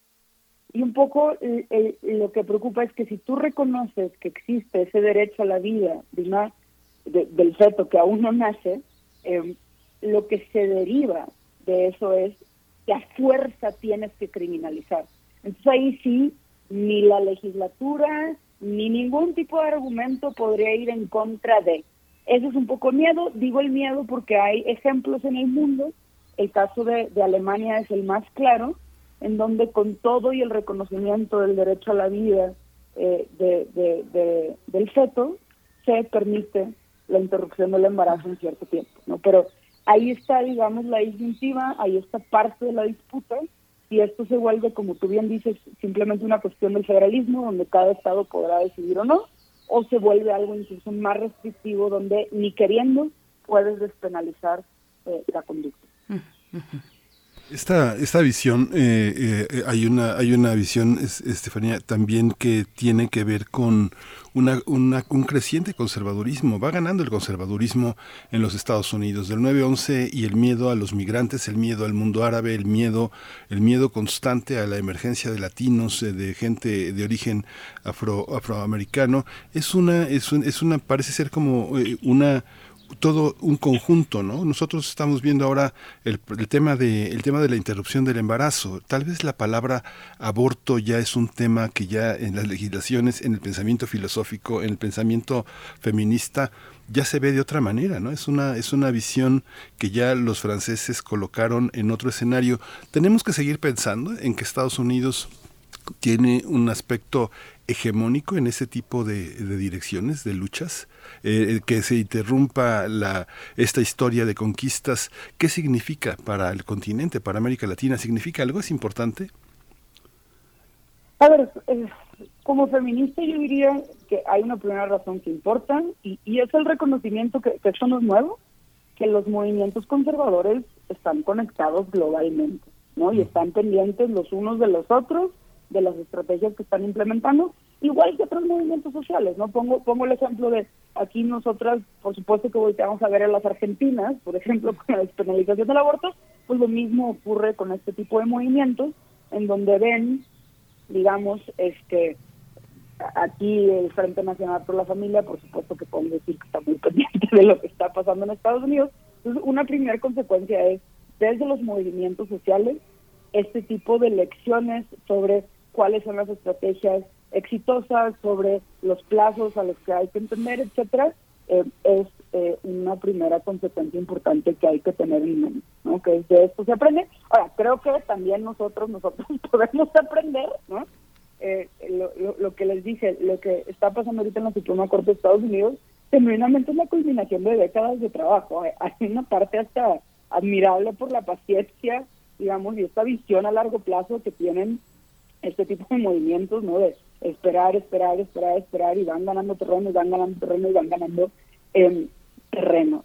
Por otro lado, el caso particular de Estados Unidos, eh, sí creo, no es solo el tema del aborto, o sea, creo que también en la pandemia hemos visto, pues, no olvidemos, digamos, que un presidente como Trump, que o sea, mostró, bueno, xenofobia, islamofobia, todos los tipos diferentes de fobias, eh, de cualquier manera, en su segundo término, casi resulta electo otra vez. No es una eh, cuestión, digamos, de una minoría de ese país que comparten todas estas ideas, este, que, que sí creo que estás en lo correcto de interpretar, digamos, esta vuelta al conservadurismo respecto de la interrupción del embarazo como parte de un conservadurismo más amplio, ¿no? Y es un poco lo que sigue, esto no es solo por la vida, entre comillas, esto tiene que ver con el papel, con el lugar de las mujeres, con el papel, con el lugar de las familias, con el papel, con el lugar de las libertades de las personas en nuestra sociedad. Y sí creo que ahí, en, el caso de Estados Unidos, sí es importante hilar, o sea, desde toda la reacción frente a la pandemia, ¿no? Este, con este tipo de, conservadurismo eh, más amplio. No, no sé si eso responde a tu pregunta. Y, yo creo que tendríamos que eh, andar un poquito más, profundizar un poco más en el impacto, en los impactos a, la región latinoamericana y al mundo. Me gustaría conservar un poquito de lado, hacer ahorita ese tema y, e ir al terreno, todavía movernos en lo que está ocurriendo en Estados Unidos, cómo se ven, te pregunto, Estefanía, cómo ves desde tu mirador las fuerzas políticas involucradas, por supuesto la presión social, eh, las manifestaciones de mujeres que se han dado en distintas ciudades, pero también eh, las posturas como la del presidente Biden sale a defender el derecho a decidir, eh, están, están, no estamos, aunque sí, porque también pues directamente nos afecta todo lo que ocurre en Estados Unidos, están en un año electoral para em, decidir sobre su legislativo en este noviembre y, y bueno, en ese contexto electoral, la migración, la guerra, otros temas y ahora también el aborto se suma a la lista de problemáticas eh, que tienen un manejo y un uso electoral. ¿Cómo ves esta parte, lo que está ocurriendo en terreno, lo que ocurre con las fuerzas políticas con respecto a este a esta problemática, a este, a este tema del aborto? Creo que, a ver, un punto que a mí me parece fascinante y, gracias por tu pregunta es que hay distintas encuestas que muestran que en Estados Unidos la gran mayoría de la población sí está a favor del el estándar de Roe contra Wade. ¿no? Entonces, o, dicho al revés, la, mayoría de las personas no quieren eh, penalizar otra vez el aborto, ¿no? se oponen a este tipo de medidas. Eh, en este sentido, y esto es pura especulación, pero digamos de los escenarios que se abren, eh, porque por ejemplo, una cosa que los analistas, las analistas de ahí han señalado es que lo que se filtró es un borrador de febrero, eh, cuando ya estamos prácticamente en mayo, eh, y lo común es que los borradores se circulen y pues, se vayan modificando de alguna manera. Entonces, que quizá, quizá, eh, lo que va a acabar publicando la Corte ahora en junio, en teoría, no sea, entre comillas, tan radical como lo que se filtró. Si esto ocurre, un poco la preocupación es como se va a despolitizar otra vez. Este, y esta furia digna, necesaria, relevante que estamos viendo porque la amenaza es real, ¿no? Eh, quizá, no sé, ese es una, digamos, escenario, ¿no? Em, de cualquier manera, y creo que esto es otro reclamo que yo he visto, ¿no? Es em, cuando, se filtra la resolución, mucha gente es como, por eso nos tenemos que poner las pilas y por eso tenemos que votar, y muchos señalaban como, a ver, tenemos este un Congreso, un presidente eh, demócrata. Justo creo que parte del problema es que eh, no necesariamente se han estado movilizando en este tema como se podría movilizar eh, a pesar de necesariamente tener el poder. Entonces, inevitablemente, y creo que esto es eh, fundamental, tiene que haber por parte de la ciudadanía, y creo que hacia allá va, digamos, una presión frente a las autoridades de garantizar pues este derecho. ¿no? Em, sobre la otra parte del terreno, de no, me parece importante mencionar que si bien, digamos, ya estaba eh, garantizado este derecho a que no se te criminalice, de nuevo van décadas donde en ciertos estados se han hecho todos los esfuerzos por impedir el acceso. Eh, la contraparte de esto es que en muchos estados de Estados Unidos hay una serie de colectivas, hay una serie de organizaciones que han creado redes para apoyar eh, a las mujeres a tomar este tipo de decisiones eh, y justo en momentos así donde la restricción eh, se vuelve más palpable es que el apoyo a este tipo de colectivas, a este tipo de grupos, a este tipo de movilización eh, se vuelve particularmente relevante. Entonces, eso también me parece importante decirlo, que hay esfuerzos donde a pesar de todas las adversidades, se logra apoyar a las personas en la decisión sobre sus embarazos de forma segura eh, y es también de esos movimientos, de esos colectivos, de esos grupos, creo yo, de los que tenemos que eh, aprender. Sí, justamente esta parte también eh, eh, en relación a la, constitución de eh, las libertades de las mujeres en Estados Unidos, ¿qué, qué contrastes, qué paralelismos habría con estas posibles rupturas de una ley general para los Estados Unidos? ¿Cuáles serían los estados, los, los espacios más afectados donde tenemos una, una sociedad norteamericana con grupos de derecha a todo lo que dan? ¿Cuáles serían los más grandes retrocesos que tú preverías en este, en este panorama, Estefanía?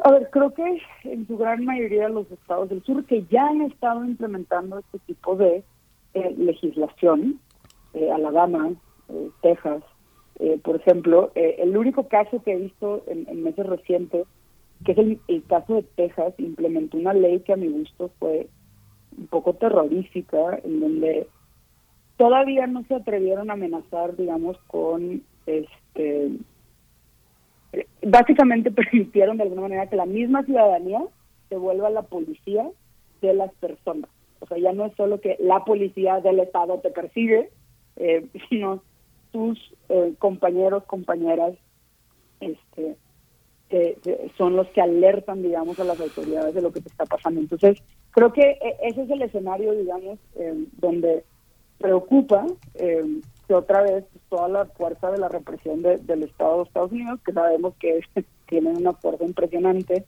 este, de, vigilancia eh, policial, eh, se vuelvan a activar en este tipo de estados. ¿no? Otros estados, justo diría yo, eh, California, Nueva York, este, llevan eh, de nuevo desde antes de Roe despenalizado y creo que va a permanecer así por el momento. Entonces serían este tipo de estados los que hay que tener particular eh, cuidado, eh, de nuevo, asumiendo que ya hay colectivas y que como quiera hay que apoyar ese tipo de trabajo. Estefanía, y bueno, yendo ahora sí fuera de los Estados Unidos sobre el impacto hacia la región, a las, hacia la región de América Latina, yo he escuchado, bueno, te pediría que nos cuentes un poquito lo que has sondeado. Yo he escuchado, y, tu propia posición, por supuesto, eh, he, podido escuchar pues posiciones encontradas de, activistas, de mujeres activistas por el derecho a, a decidir.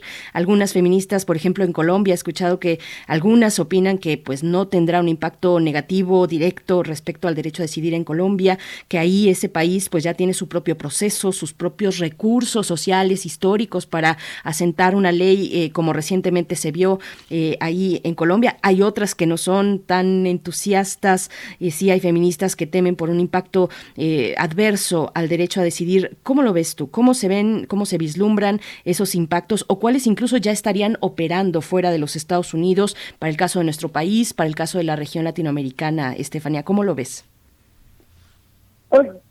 Coincido más, eh, de nuevo, creo que de parte del gobierno de Estados Unidos, y esto lo digo porque también estamos frente a un gobierno poderoso, ¿no?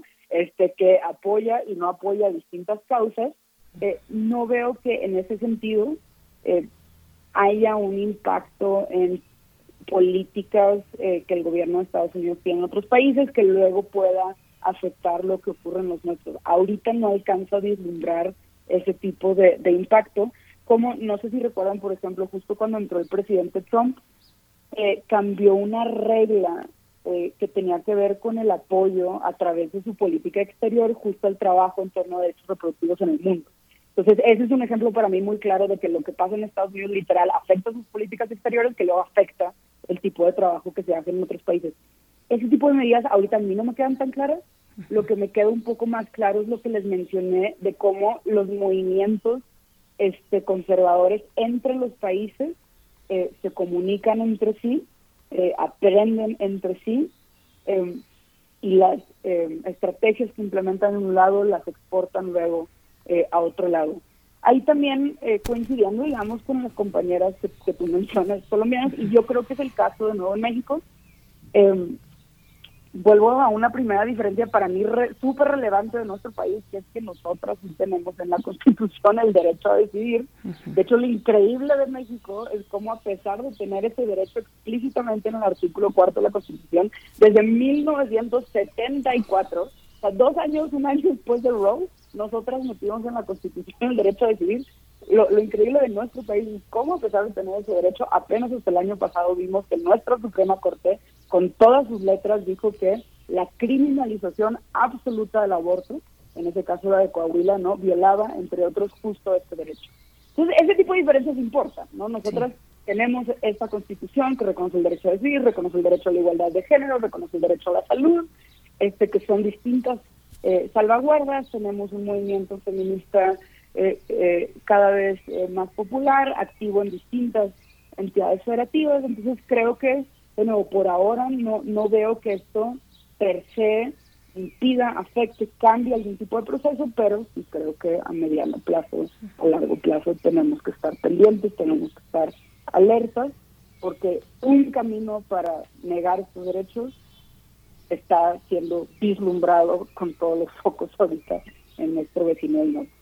Sí, aquí has definido varias veces esta, esta parte de que los movimientos de derecha se comunican. Digo, por una parte tenemos este eh, el ridículo permanente de este humor que, que, proponen todos los grupos de frena, ¿no? Con sus 50 eh, casas de campaña amuebladas y vacías.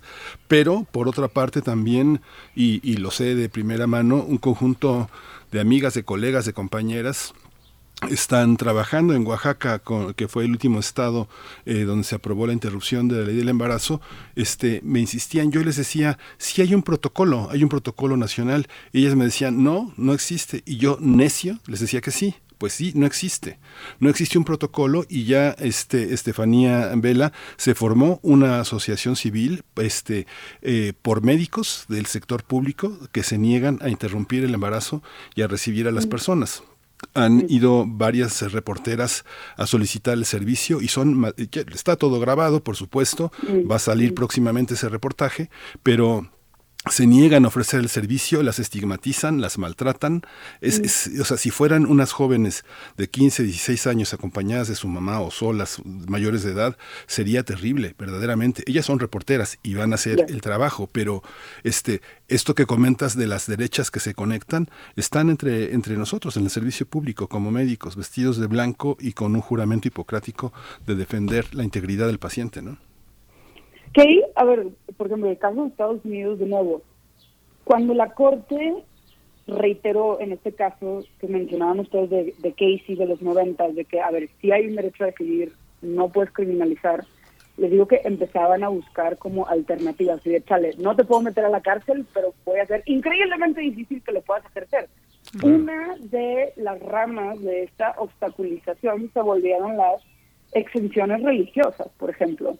Eh, tanto en, eh, digamos, lo médico, ¿no? O sea, eh, doctores, doctoras, enfermeros, enfermeras se rehusan a prestar este tipo de servicios, como incluso estos casos, por ejemplo, este, de compañías que se rehusan a cubrir este, la parte reproductiva de los seguros de sus trabajadoras. ¿no? Entonces, ahí han ido, de nuevo, picando piedra y luego ves este tipo de estrategias en otros países la libertad de conciencia se empieza a volver relevante, se vuelve a disputar y empiezan a empujar, digamos, los límites eh, de los derechos hasta que en este caso el derecho a decidir se vuelve eh, inoperante. ¿no? Que ahí, de nuevo, también en México no olvidemos eh, uno de los primeros casos que se mediatizó, que fue el caso de Paulina, esta adolescente, y, y, y de nuevo, en nuestro propio país tenemos muchas lecciones, recordarán ese caso que es una adolescente eh, que sufre una violación y en todas las entidades federativas de nuestro país se reconoce desde hace décadas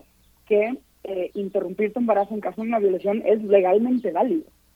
Entonces ella junto con su madre va a las autoridades, eh, pide el acceso, en teoría se lo otorgan, pero empiezan todos los obstáculos para que no pueda ejercer efectivamente este derecho, ¿no? O sea, em, entonces y, que de nuevo, no es exclusivo nuestro, lo mismo hacía en Estados Unidos. Entonces, esos son el tipo de cosas, bien dices, eh, que, que, que, hay que estar pendientes porque eh, la creatividad para impedir el gozo de derechos es amplia y así de amplia tiene que ser nuestra creatividad para garantizar.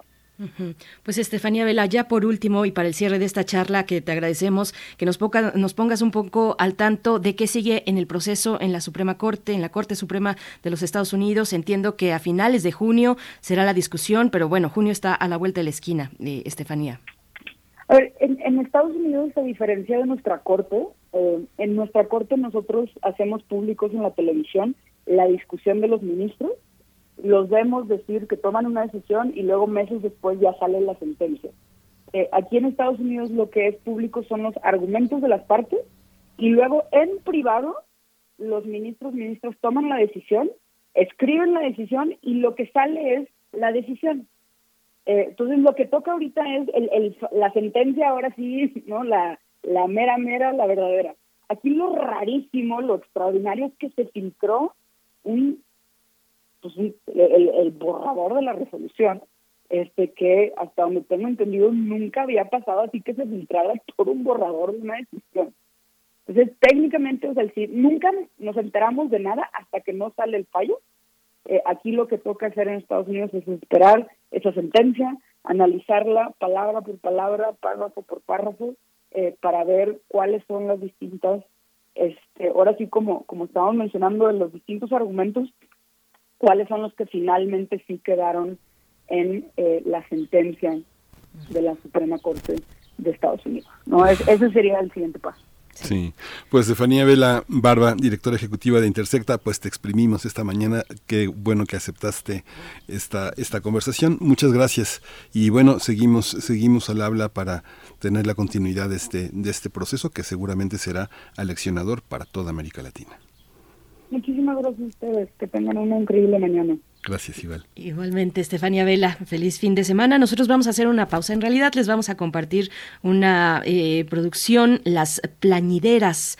Eh, esta emisión aborda la historia de uno de los oficios pues, que surge como parte de los rituales en torno a la muerte en la cultura mexicana. Se trata, mm, como ya he dicho, de las plañideras, una ocupación que está desapareciendo de la cultura actual, pero que se busca mantener vigente. Vamos a escuchar.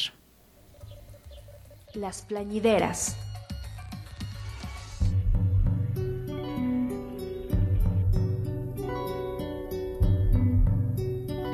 La muerte suele ser un tema recurrente en las distintas manifestaciones artísticas de la sociedad mexicana. Históricamente, muchas de las tradiciones más arraigadas están relacionadas con el fallecimiento de seres queridos.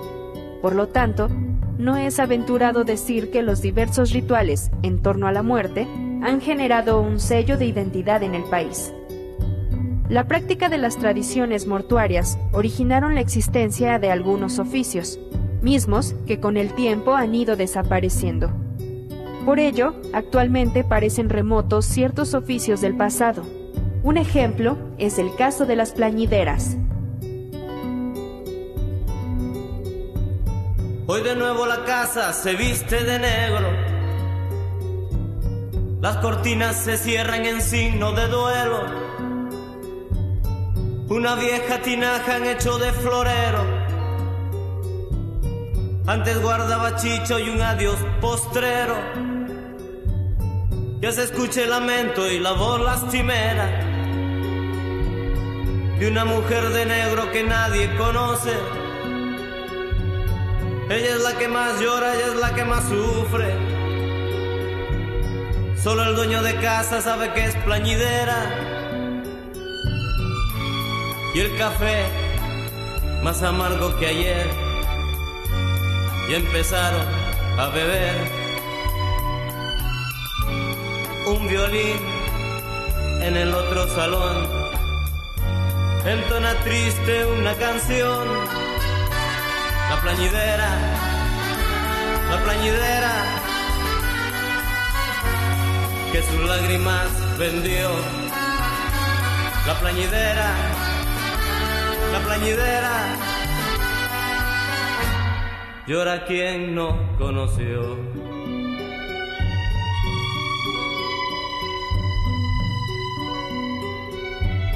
Ningún lazo le une con el que ya se muerto el oficio de las plañideras consistía en llorar en los funerales de personas desconocidas, esto a cambio de unas monedas. El origen de las plañideras, cuya etimología apela al verbo latino plangere, que quiere decir gemir o sollozar, se remonta al antiguo Egipto, donde era mal visto llorar por los propios muertos, por lo que se contrataba a mujeres que lo hicieran se les conocía como Yerit. También se tiene registro de su existencia en las culturas griega y romana, pero fueron estos últimos quienes añadieron a esta costumbre un carácter de estatus social. Los romanos creían que entre mayor cantidad de plañideras asistieran a un funeral, mejor posicionado estaba el difunto de acuerdo con la escala social de la época. Vinculado a esta actividad, también se encontraba la recolección de lágrimas, mismas que eran enterradas junto con el difunto.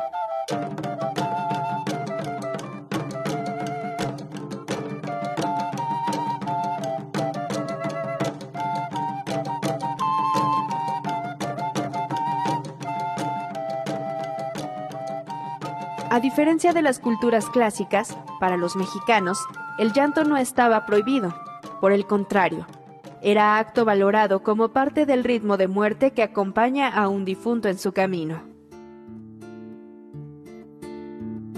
Niña, cuando yo muera, no llores sobre mi tumba. Canta sones alegres, mamá, cántame la sandunga. Profesiones. Aunque en forma muy atenuada, sigue conservándose en Egipto la antigua profesión de lavador de muertos, que estuvo muy en boga y dejó muy buenas ganancias a los que la ejercían en tiempo de los faraones, cuando se embalsamaba a todo el mundo y especialmente los cadáveres de los reyes. Estos lavadores de muertos parecen ser el último vestigio de los embalsamadores. Nuevos sistemas de pensamiento y de creencias han barrido la costumbre de embalsamar a los muertos, pero la de lavarlos antes de darles sepultura continúa todavía en Egipto. El carácter originalmente sacerdotal de esta función perdura en las oraciones que tienen que decirse ante los difuntos y en los ritos elaborados que complican una operación muy semejante. Todavía hará unos cien años, en México existían las lloronas, o sea, mujeres que se deshacían en lágrimas en los velorios, aunque nada tuvieran que ver con el muerto. En efecto, no se consideraba un velorio o un entierro de postín si no había un grupo de lloronas o plañideras pagadas para desgañitarse por cuenta de la familia del difunto. Las plañideras o lloronas a sueldo todavía actúan en algunas ciudades del país, especialmente en las regiones costeras. Esta fue una aportación cultural de XEW.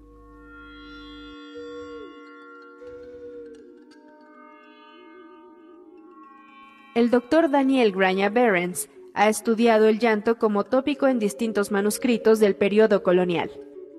En el Códice Magliavecchiano se describe que durante el entierro de los gobernantes, hombres y mujeres lloraban agachados en el suelo, mientras que en el Códice Durán se da fe de que al morir un gobernante se hacía un gran llanto, es decir, un ritual multitudinario en el que se lloraba por cuatro días cada año hasta cumplirse cuatro del fallecimiento.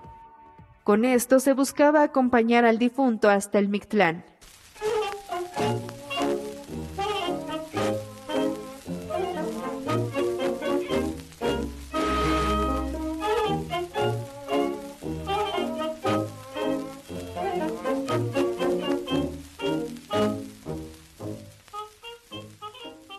Todos estos ritos de llanto relacionados a la muerte comparten la creencia de que llorar era una forma de acompañar a los difuntos hasta su llegada al Mictlán.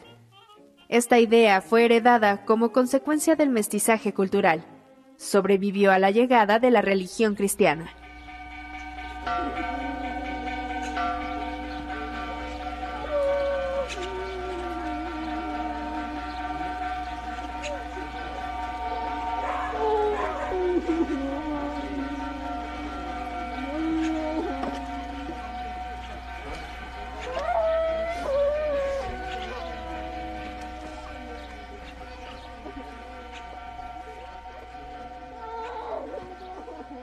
En la mayoría de los casos, las plañideras tenían por objetivo reforzar la reputación del difunto.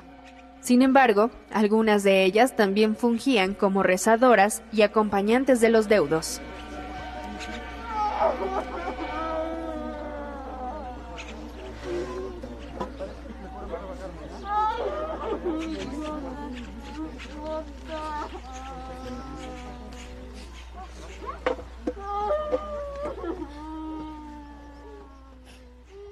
Ropa y velos negros son elementos de vestimenta que distingue a las plañideras en México.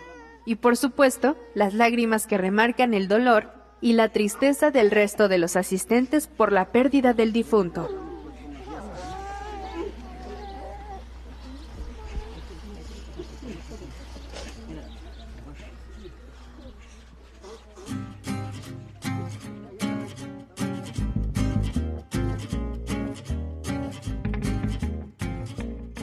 En los funerales actuales ya casi no se ven plañideras, pero la costumbre y la historia que encierra este oficio ha llevado a la realización de un concurso nacional de plañideras que se celebra en el marco del Día de Muertos en San Juan del Río Querétaro desde 2007.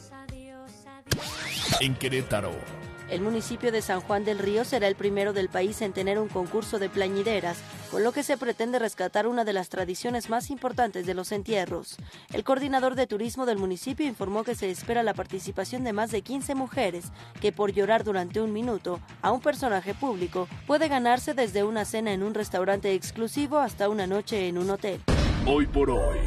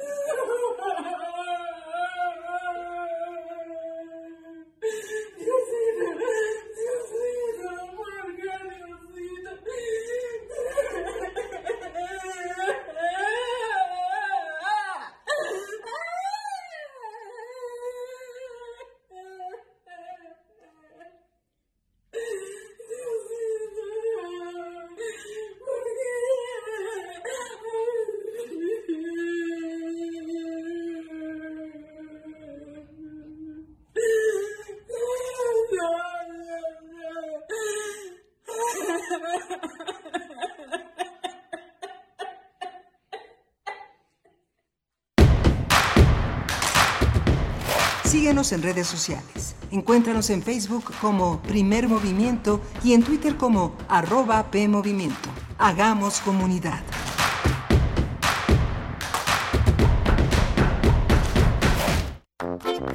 ¿Sabes qué tienen en común? El polvo de una estrella durmiente, el moco de King Kong o el enano más alto de todos. Pues que a todos los puedes encontrar en la radio. Solo tienes que decir las palabras mágicas.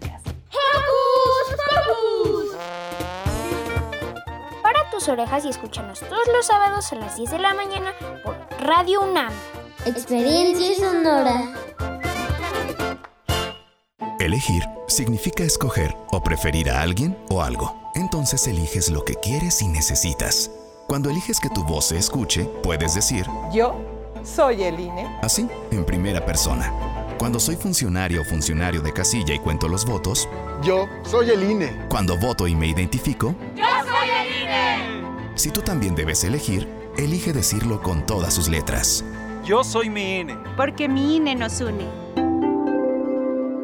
La piedra y activo afectan tu cerebro, te matan las neuronas y son muy adictivos. Yo sé lo que te digo, pues he sido testigo. Piensa más en tu gente, tu vida y tus amigos. Escucha lo que te digo, pues es verdad. El negocio de la droga es algo que termina mal.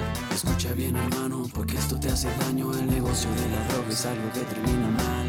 Esto siempre acaba mal, carnal. Esto siempre acaba mal. Si necesitas ayuda, llama a la línea de la vida 800-911-2000.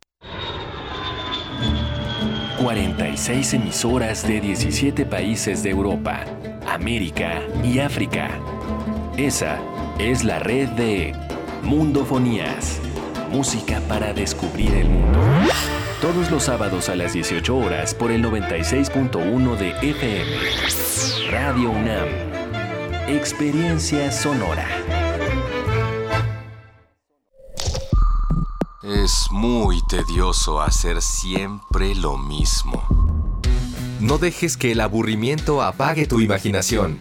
Escucha Escaparate 961 con los eventos culturales del momento. Viernes a las 15:15 horas por Radio UNAM. Entretenimiento y cultura. Radio UNAM. Experiencia sonora.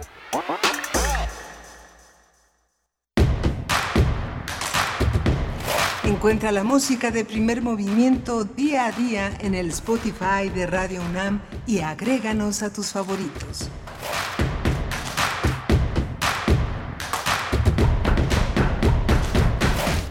Hola, buenos días. Ya son las 9 de la mañana con 3 minutos. Estamos en la tercera hora de primer movimiento. Hemos estado trabajando desde las 7 de, de la mañana tratando de llevar los mejores contenidos eh, de esta semana para ustedes. Estamos, eh, está Arturo González en la, eh, en la, con el control de la de esta nave que se llama Primer Movimiento. Está Rodrigo Aguilar en la producción ejecutiva. Está Violeta Berber en la asistencia de producción y Berenice Camacho al frente de la conducción de Primer Movimiento. Querida Berenice, buenos días. Buenos días, Miguel Ángel Quemain. Buenos días a nuestra querida audiencia en este viernes 13 de mayo de 2022. Les saludamos al inicio de esta tercera hora. Pues bueno, estábamos escuchando a las eh, plañideras me, me, encanta, estoy fascinada siempre con lo que podemos hacer en la radio pública y en la radio universitaria, transmitir este tipo de contenidos que no, no persiguen el lucro, eh, tal vez el lucro de las plañideras, tal vez por ahí, pero qué, qué interesante cápsula, poder quedarnos un buen rato en esta interpretación, en esa dramatización del sufrimiento, de un llanto, pues, y, y ya nos empiezan a, a, contar en redes sociales, a compartir eh, por acá nos dice, eh, dice Link Min, dice, son las que van en los funerales a rezar los rosarios y luego piden dinero, pero no me había puesto a pensar qué es eso de las eh, plañideras. Pues sí, ¿qué les pareció? ¿Qué les pareció esta cápsula? De nuevo yo me regodeo en la posibilidad que nos da la radio pública de, de, de compartir con ustedes estos contenidos sui generis que no vamos a encontrar en otros lugares, Miguel Ángel. Sí, es eh, muy muy interesante cómo hay una hay una construcción del prestigio a través de las de los conjuntos de personas que lloran a personas que que no no este que se portaron mal con su comunidad, ¿no? Eso sucede mucho en, en muchos pueblos, ¿no? A mí me ha tocado ir a a funerales que son colas y colas y procesiones de gente y uno eh, a veces tuvo oportunidad de conocer a, a, esa persona que falleció, a veces personas octogenarias o más, y que han sido buenos con todos. Su vida ha sido pródiga, ha sido una vida de dar, y todos los que han recibido algo al final van, van. Tú te acordarás, Berenice, de esta película que se llama El Camino a Casa de Sang Yimou. ¿La viste? ¿La vieron? No, no, no, no la vi. Cuéntanos. Es una, es, una, es una película verdaderamente, yo creo que es de las películas más hermosas que he visto en mi vida. Un profesor fallece, fallece en una ciudad ah, sí. lejana a la que dio clases. Y, y la madre manda a llamar a la gran ciudad a su hijo y le dice que tiene que organizar el funeral y tiene que traérselo caminando para que el alma recuerde el camino y reúnen dinero para traerlo. El hijo ve ya un poco absurdo, ¿no? un joven urbano que ya no entiende. Y la madre le dice, es que él ha sido profesor de todos, ¿no? Y al final se hace una procesión verdaderamente espectacular, ¿no? Es así. Y, y, la gente llora auténticamente y la gente despide con un enorme amor a toda la gente que, que, este, que ha contribuido a esa historia, ¿no? Uh -huh.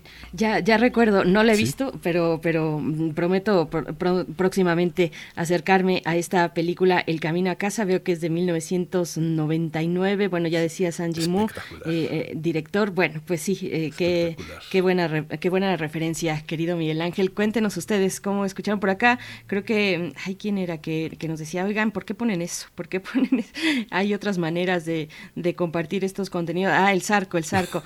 pues bueno, a mí sí me gustó. Sarco, Sarco, pero cada quien es libre de, de opinar como quiera. Eh, están las redes sociales para que puedan hacernos llegar sus comentarios. Y bueno, Miguel Ángel, antes de cualquier otra cosa, hay que decir que las reinas chulas también son generosas y tienen para la audiencia de primer movimiento cortesías.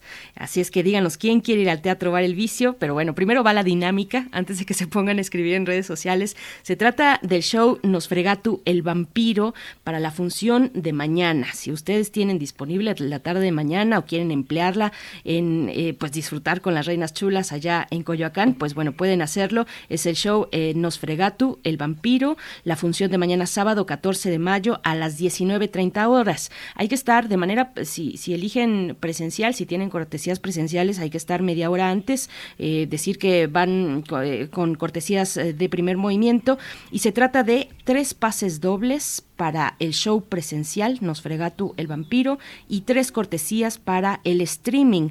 Siempre les comentamos o que preferimos pues que para el streaming sean personas que no eh, vivan, que no se encuentren en Ciudad de México, sino que sean de otros lugares.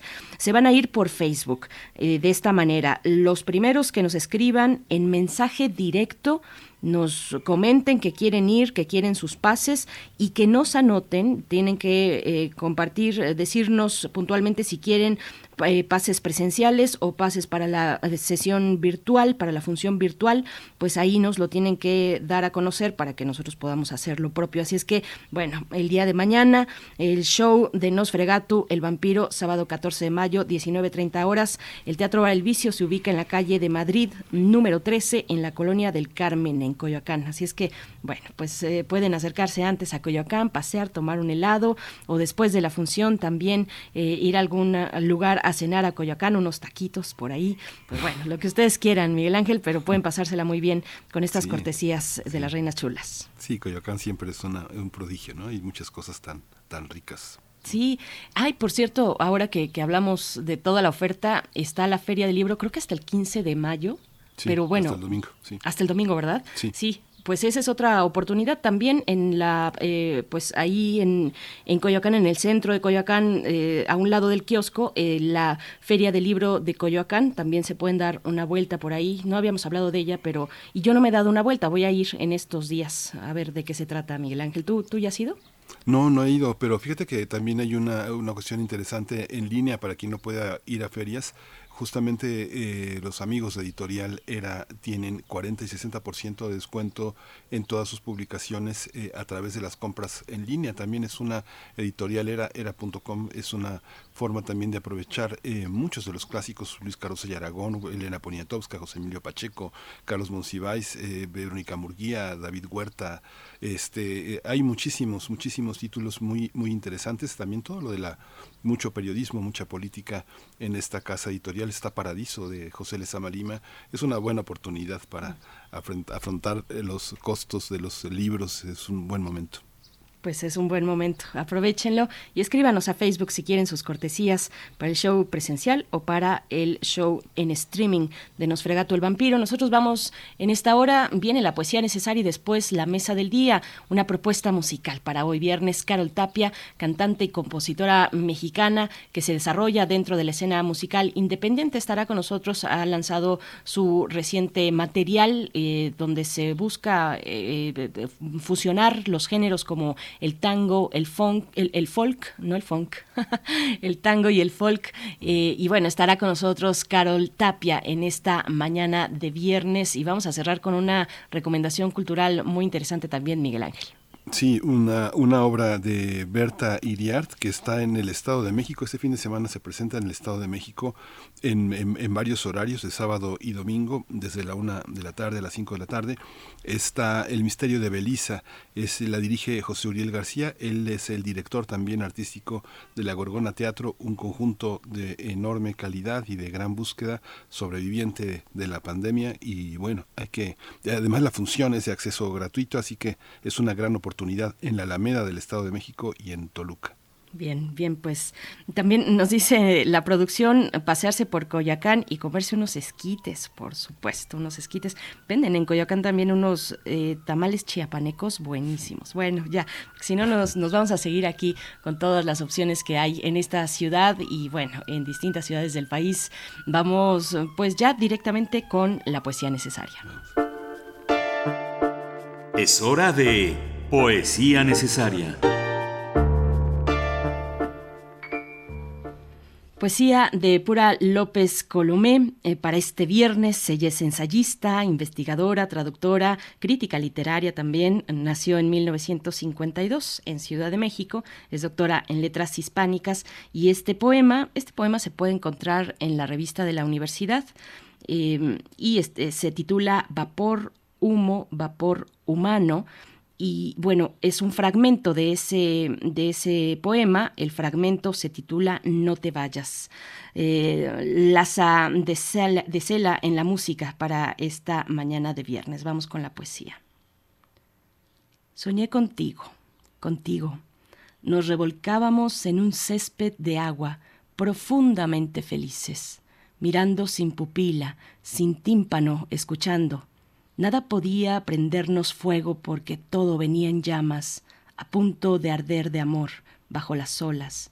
Se disparaban los matices, turquesa, verde esmeralda, oro naranja y plata derretida, en las puntas de los nervios un infierno febril y duradero.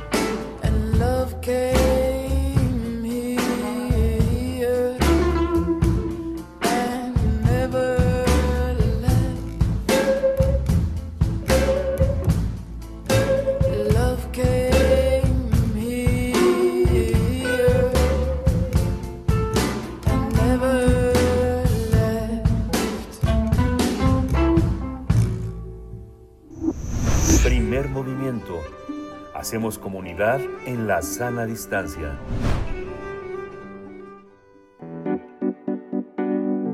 La mesa del día. Carol Tapia es cantante y compositora mexicana. Ella se ha desarrollado en la escena musical independiente. Egresó de la Academia de Música Fermata del London Center of Contemporary Music en Londres y de la segunda generación del taller de composición de la Sociedad de Autores y Compositores de México. En el año de 2017 lanzó en formato físico y digital su primer trabajo discográfico titulado Fantasía o Realidad tras lo cual realizó diversas presentaciones en México y en países como Inglaterra o España. En septiembre de 2021, Carol Tapia lanzó su segundo disco titulado En Evolución, que produjo Juno Forquetina, ganador del Grammy y exintegrante eh, del director musical de Natalia y la Forquetina. En sus canciones, Carol Tapia nos transporta a una atmósfera de festival sin perder de vista el mensaje principal de sus temas, conectar con nuestros sentimientos más allá del amor o del desamor, a través de un balance entre el pop, el rock y las fusiones alternativas, la propuesta alternativa. Cabe eh, resaltar que en su segundo álbum fusiona géneros como el tango y el folk. Vamos a hablar de su propuesta musical con ella. Ella es cantante, compositora y bueno, ha estado en la escena musical independiente, como dijimos al principio, y le doy la bienvenida. Eh, buenos días, Carol Tapia, gracias por estar aquí. Buenos días. Hola, buenos días, muchas gracias por, por invitarme. Es un gusto estar aquí platicando con ustedes un ratito. Hola Carol, te saludamos Miguel Ángel Quemain, Berenice Camacho de este lado. Pues cuéntanos un poco de ti, háblanos un poco de tu trayectoria, de cómo fue tus, cómo fueron tus primeros encuentros con la música, y cómo fue que decidiste pues enfilarte a ese eh, bello eh, pues universo musical que reflejas ahora con un trabajo ya muy particular, Carol. Sí, pues creo que fue justo, o sea, me enamoré de componer, creo que gracias a eso fue que decidí dedicarme a la música, creo que cuando compongo pues encuentro una forma más de expresarme, una forma de pues de comunicarme con las personas y de conectar, ¿no? Entonces creo que eso fue lo que más me llamó y ya después también el hecho de estar en escenarios, de compartir con personas talentosas, creo que la música me ha llevado justo a compartir y a conocer a muchas personas que me han aportado mucho y son cosas que me voy a llevar para toda la vida.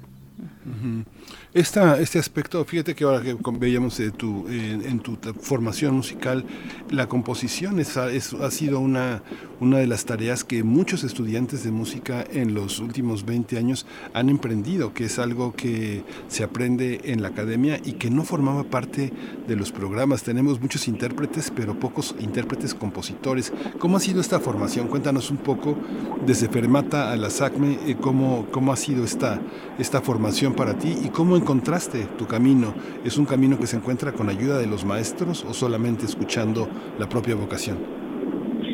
Pues creo que justo es la magia, ¿no? Que todos pueden encontrar un camino distinto y desarrollarlo de maneras diferentes, pero eh, pues gracias a las escuelas en las que he estado he encontrado diferentes herramientas. Tal vez yo ya componía, pero ellos me impulsaron a hacerlo de diferentes maneras. Así, bueno, tú ya compones de esta forma, pero ¿qué te parece si te retas y, compones de esta otra manera, o empiezas a componer con más personas, o tal vez agarras un beat y desde ahí compones una canción, o tal vez solo a capela. O sea, creo que es bastante interesante cómo puedes descubrir diferentes formas para llegar a una canción y al final eh, pues ya teniendo la canción eh, lograr ese resultado que aparte de que te dice logra conectar con otras personas Carol, háblanos de esta, de este material, de este reciente material, quiénes participan, qué fusiones podemos encontrar ahí. Hablábamos un poco del tango y del folk.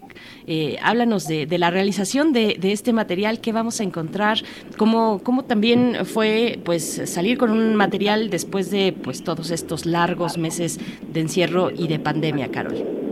Sí, pues este segundo disco fue eh, bastante interesante realizarlo porque justo, ¿no? Por ejemplo, esta canción que es un tango, yo cuando la compuse eh, iba caminando por la calle, se me empezó a ocurrir la melodía, lo grabé en mi celular, llegué a mi casa, le puse algunos acordes y ya al momento de montar y de prepararla me di cuenta que sonaba un tango, entonces fue como bastante interesante. Y las otras canciones pues traen como eh, todas estas pues la música que me gusta, la música que he escuchado durante toda la vida, todas estas... Ay, se me fue la palabra. eh, bueno, la música que he escuchado y que me ha formado, entonces creo que ahí va marcada en las canciones. Y sí fue fue complicado porque yo comencé a grabar esto en 2019, 2018 más o menos, a finales de 2018.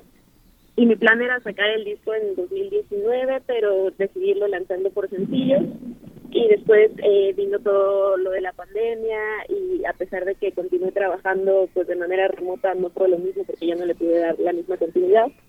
Y en cuanto ya todo pues empezó a fluir un poquito más, decidí lanzar el disco en septiembre hicimos una presentación en, el, en un foro acá en la Ciudad de México y pues al final todo salió como tenía que salir en el momento que tenía que ser, pero sí pues jugar un poquito con, con ver cómo, cómo hacerlo de manera diferente.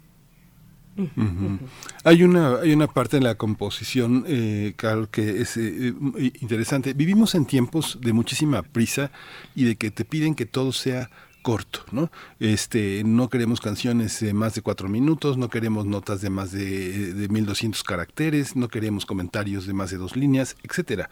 Sin embargo, la cultura musical, la cultura teatral, la cultura literaria que tenemos son de grandes formatos. No sé, pienso, pienso en lo que, en los álbumes de Pink Floyd, de, Van Morrison, de Franz Zappa, pienso las, eh, las cosas serias, fuertes.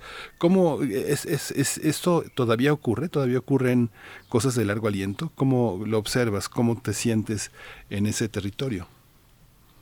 Y creo que justo ahorita estamos atravesando por una época en la que queremos pues, todo rápido, ¿no? No tanto en cuanto a duración siempre, sino más como en, bueno, ya sacaste un sencillo ahorita, ¿qué sigue, no? Y qué sigue, qué sigue. Y tal vez como artistas, pues tenemos que adaptarnos, pero al mismo tiempo no dejar de ser nosotros. Entonces creo que eso va primero, eh, nuestra esencia, eh, trabajar mucho para hacer las cosas, pero eh, pues sí darnos nuestros tiempos de trabajo y que nuestras canciones suenen como nosotros queremos, porque al final del día, ah, pues si lo hacemos con, con esta dedicación, con este trabajo, con este amor, eh, pues va a lograr conectar con las personas a las que tienen que llegar.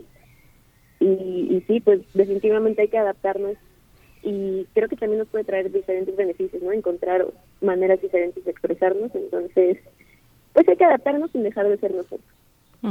Carol, hace un momento que decías, pues llegué a esta canción que me sonó al final, al final a un tango, pensé en la serendipia, en, llegar por casualidad a algo que no se estaba buscando y, pienso en um, las maneras de, componer, ¿no? Todos los recursos que se pueden tener alrededor eh, y que a veces sin saberlo pues están ahí puestos para llegar a un resultado, algo que tal vez no se estaba buscando. ¿A ti qué, te inspira a la hora de componer? ¿Tienes, mm, Tienes como rituales, eh, realizas alguna serie de actividad eh, que pueda ir acompañándote en tu composición o simplemente te, de pronto te despiertas a medianoche y soñaste una canción y la apuntas eh, en, tu celular o en una libretita al lado de tu cama. ¿Cuáles son esos rituales que te acompañan en la composición, Carol? Sí, pues justo eso, ¿no? El de ir caminando y que de repente se me ocurran melodías o letras es algo que, disfruto mucho. Eh, también a veces he estado viendo películas y se me ocurre algo y lo escribo y me voy al celular y lo grabo y ya después pues lo aterrizo, ¿no? Pero la idea es, creo que justo eh, pues lo que viene al momento, agarrarlo, eh, que no se vaya y después ya aterrizarlo, creo que es una forma que me gusta mucho de componer. Pero pues también me gusta la otra parte de, tener un cuaderno y decir, bueno, hoy quiero hablar de este tema, eh, ¿qué va a salir? ¿no? O tal vez agarrar un instrumento y empezar a jugar y también que salgan las canciones y sin juzgarlas, ¿no? Porque creo que es algo que como compositores podemos hacer mucho, que empezamos a componer y algo no nos convence y nos juzgamos, entonces ya lo dejamos por la paz, pero eh, pues creo que eso también lo aprendí en el taller de composición, que hay que dejar fluir las ideas y ya después eh, lo aterrizas bien, pero pues nunca, pues nunca frenarlas. A veces los compositores, ahora que lo expresas de esa manera, a veces los compositores son como los inventores, ¿no? De pronto tenemos en la historia musical de México muchos compositores que han escrito 300 canciones, pero solo una ha pegado y solo esa conocemos. ¿Cómo, cómo, se, da ese, cómo se da ese proceso en tu experiencia académica, escolar, en la, en la vida ya del espectáculo? Cómo, cómo hacer que una canción que por más que valga la pena, nadie la quiere escuchar, ni nadie la ponga, ni a nadie le importe, y otras que surgen un poco de la casualidad sean tan populares. Claro, es que sí, eso es complicado, ¿no? Porque a veces nosotros como compositores tenemos canciones favoritas y que queremos que todo el mundo escuche y tal vez por alguna razón no logra conectar como lo imaginábamos y a las canciones que tal vez pues le teníamos menos fe son las que más gustan, entonces por eso creo que es importante no juzgarnos y darle una oportunidad a todas las canciones, ¿no? Algo tienen que aportarnos ahí y tal vez, y bueno, al momento de que salen de nosotros ya cada quien hace suya, cada, cada letra, cada melodía, cada, incluso los arreglos, ¿no? También son importantes en las canciones, entonces eso creo que darle una oportunidad a cada tema y ya, eh, pues cada persona encontrará cómo conectar. Carol, ¿tú crees que es casualidad? ¿Tú crees eh, que eh, una canción llega a posicionarse en el gusto de la gente por, por casualidad eh, o de qué depende? o, sea, un poco reiterando y siguiendo el hilo de lo que te preguntaba Miguel Ángel, eh, de las, rutas de la difusión también eh, de artistas independientes, las plataformas. Eh, antes era la radio y quien estaba en la radio y quien estuvo en la, radio permaneció. hace poquito que en el Día de los Niños y las Niñas hablamos aquí mucho, por ejemplo, de Cricri y de una permanencia constante, prolongada en la radio, que yo creo que sin ese medio, pues hubiera sido tal vez otra historia. No le quita el talento, por supuesto. Y el alcance de las letras que hasta el día de hoy eh, podemos seguir cantando o recordando, pero, pero sí, el medio es fundamental. ¿Tú cómo lo ves? ¿Cómo lo ves ahora siendo una artista independiente, una compositora, mujer también, eh, con los medios, con las herramientas que tenemos digitales sobre todo a disposición, que a veces pueden jugarnos a favor y otras veces pueden jugarnos en contra, porque la cantidad de oferta, bueno, la oferta, la oferta es muy abundante y pues colocarse en medio de tantas propuestas en este caso musicales, debe ser muy complejo, Carol. ¿Cómo lo ves? Sí, justo pues creo que tenemos una gran ventana, o sea, ya ahorita el Internet nos permite llegar a, otras partes del mundo, nos permite expresarnos de la manera que queremos, de diferentes formatos, pero también es eh, es una nueva tarea, ¿no? O sea, no es nada más grabar videos cortos y decir qué es lo que está pasando, sino también ser más creativos.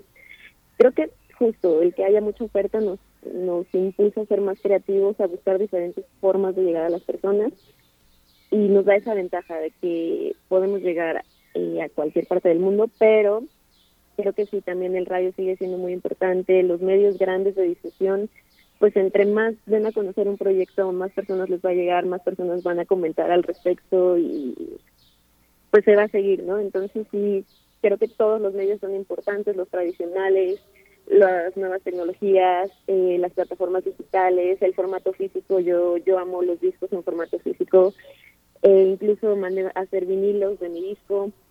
Este, o sea, creo que hay que, aprovechar todo lo que tenemos y trabajar mucho y, e impulsarnos a ser más creativos. Carol, pues vamos a escuchar un poco de tu música. Eh, te pido que nos eh, compartas un poquito de esta canción que va a sonar, que se llama Orgullo, que nos compartas de qué va, cómo fue, en qué circunstancias eh, fue compuesta esta canción y que la presentes para el público de primer movimiento.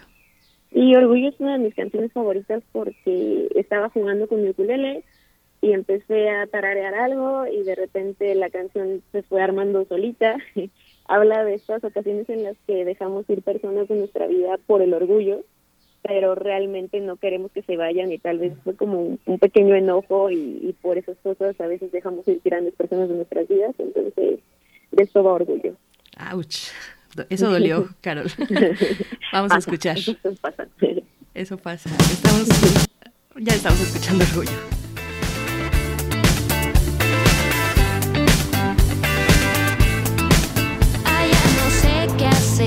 Cuando todo está al revés, porque hasta el cielo parece caerse.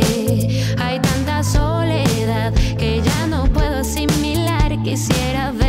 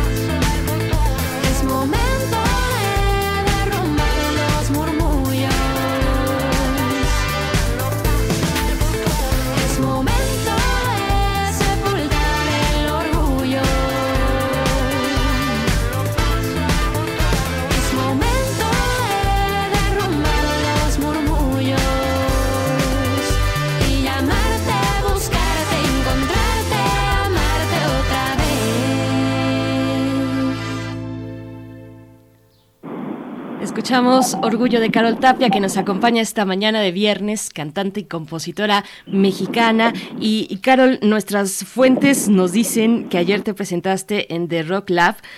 Cuéntanos un poco cómo te fue, háblanos de ese espacio para quien no está familiarizado con él eh, y de próximas presentaciones. Estás eh, promoviendo tu más reciente material, háblanos de, ese espacio de ayer y de las presentaciones que, pueden ya eh, enfilarse próximamente, Carol. Sí, estuvo muy padre ayer. Ayer fue un evento eh, privado, pero se transmitió todo por internet. Entonces ahí lo pueden eh, revisar. Es una tienda de música que está muy bonita, está ahí en la Condesa. Y pues para todos los músicos que quieran eh, ir a ver guitarras, ir a ver eh, nuevo equipo, ahí lo pueden hacer. Este martes voy a estar eh, en una escuela cantando y también se va a transmitir a través de, de radio. Y en junio este, también voy a estar dando ahí con un concierto, pero ya les daré más información a través de redes sociales en cuanto tenga todo confirmadísimo. Cuéntanos dónde está, dónde está esa, dónde está esa tienda, dónde hay, eh, hay tan pocas tiendas de música eh, para equipos alternativos que así que pasa la, rola la información. Y The Rock Lab está ahí en la Condesa. Ahorita te digo bien la calle porque no voy a dar mala información. Sí, no te preocupes. Bueno, la calle ahorita la buscamos, pero, pero es interesante hablar también de esos espacios, eh, Carol Tapia, de esos espacios que, que son espacios pequeños, son espacios de nicho. Yo creo que cada vez, eh, Miguel Ángel, eh, p- podemos encontrar un poquito más, sí, muy centralizados, muy focalizados. eh, la verdad, ¿no? Este, en, en el caso de, de- de grandes ciudades en, en el país, no solo la capital, pero, pero hay cada vez más espacios donde puedes encontrarte con música, con discos, el vinil que, que ha vuelto pues con muchísima fuerza. Eh, Carol, pues está, está interesante eh, cómo, cómo ves todos esos, esos espacios que son espacios pequeños de nuevo, pero que reciben eh, a la música alternativa o distintos géneros eh, musicales pues más cercanos como una audiencia de nuevas generaciones, Carol. Pues súper bien, la verdad es que pues nos dan más opciones, ¿no? Tal, tal vez eh, lugares grandes ahorita sea complicado, pero estos lugares pequeños pues siempre logras tener un público más atento, un público que ya conoce tal vez su trabajo y va corriendo la voz y llega a nuevas personas. Entonces, creo que es algo que no se debe dejar de hacer eh, tener estos foros, tener estos organizadores que buscan siempre darle espacio a los nuevos autores eh, y con diferentes propuestas, ¿no? Siempre encuentras personas que tal vez están haciendo música muy diferente a la que tú haces y eso me llama bastante la, la atención porque también eh, fomentan esta parte de hacer colaboraciones, de encontrar más músicos en el camino, de que más gente te escuche. Entonces creo que son foros que tienen que seguir existiendo y eventos que tienen que suceder cada semana en todas partes. Carol, ¿qué significa, ¿qué significa hoy para una persona joven como tú tener éxito? Pienso, o sea, ¿quién, quién, eh, ¿quién te puede escuchar? ¿Quiénes son? ¿Tienen rostro los, los escuchas? Pienso en cómo se ha modificado el mercado musical desde la aparición de Virgin Records en Londres con un rockero a la cabeza, con una línea aérea, con librería, con disquería, con todo eso, hasta llegar a esta atomización eh, algorítmica de Spotify, de Google, de YouTube, donde te escuchan todos y te escucha nadie. Nunca hay, nunca hay una, un asentamiento y más ahora que tuvimos esta pandemia tan fuerte, la, dificultad de participar en foros donde haya seres humanos, seres humanos que te escuchan, personas, ¿no? Hay una, aunque sea un barecito en, en, Londres donde han tocado Tracy Chapman, Van Morrison, Joshua Andor, etcétera, ¿no? A pesar de que caben 35 personas, de pronto el poder de la, de la presencia musical es, es, es grande, sin algoritmo. ¿Qué es tener éxito, Carol, hoy, para un joven como tú? Wow. pues creo que poder hacer lo que me gusta y compartirlo. Eh, realmente, pues, esta parte que, que ya nos brindan las plataformas digitales de que de repente ves tus estadísticas y de que te escucharon, por ejemplo, pues en países muy lejanos, ¿no? Que tal vez dices, no, jamás llegaría ahí, pero sí se puede y es, pues es interesante. Y esta parte de los algoritmos que la gente te puede escuchar por las cosas que ya les gustan, entonces llegan a ti por pura casualidad también es muy padre.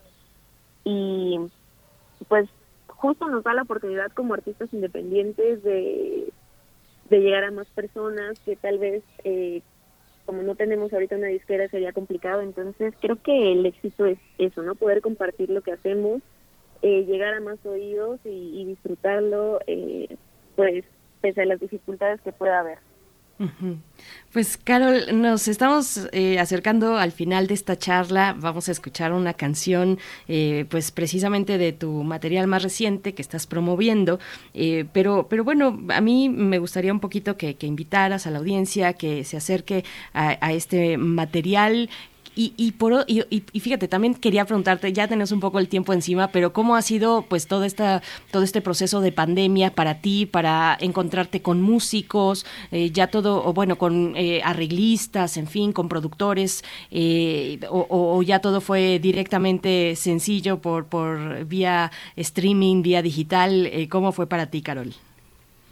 Pues fue una nueva forma de trabajar, ¿no? Yo, yo no estaba tan acostumbrada, por ejemplo, a hacer transmisiones en vivo, ¿no? De hecho, me costaban mucho trabajo y gracias a todo esto que sucedió, eh, tuve que encontrar una nueva forma de trabajar. Eh, también grabé canciones de manera remota, ¿no? Yo, eh, pues con mi equipo de grabación en casa, pude grabar mi voz, los músicos cada quien me mandaban los tracks, entonces, pues fue una manera de agilizar las cosas, pero sí fue diferente y creo que ya se va implementando cada vez más, ¿no? Esta manera de trabajar remota y está bien porque creo que eh, como músicos también necesitamos nuestro espacio de creación, entonces tal vez hacerlo así es una, eh, una forma nueva e interesante que, que funciona también. Bien, Carol, pues muchas gracias por, por estar aquí esta mañana. Vamos a despedirnos con la canción que se titula Pudimos Ser. Háblenos un poco de esta canción que estás promoviendo en tu material reciente. Y eh, Pudimos Ser es una canción que me gusta mucho porque yo siento que es divertida a pesar de que la letra es un poco triste de lo que habla porque habla de una ruptura de una pareja que pudo haber sido todo pero al final ganó la rutina. Entonces pero lo traté de manejar como de una forma muy alegre la canción que invita a bailar invita a pues a olvidarte un poquito de tus problemas. Y es una canción que compuse con un amigo que se llama Adrián Castillo. Ahorita también tiene una versión en vivo que acaba de salir hace un par de semanas en plataformas digitales y pues viene incluida en ese disco y es una canción que disfruto mucho cantar en vivo, ¿no? Entonces, espero que les guste mucho y de verdad les agradezco el espacio para platicar un ratito de mis canciones y pues que escuchen también lo que hago. Muy bien. Igualmente, muchas gracias. Muchas gracias, Carol Tapia. Vamos a quedarnos con esta canción, Pudimos Ser, y te encontramos en redes sociales. También tienes un sitio, caroltapia.com. Gracias, Carol. Hasta pronto. Muchas gracias. Vamos con música.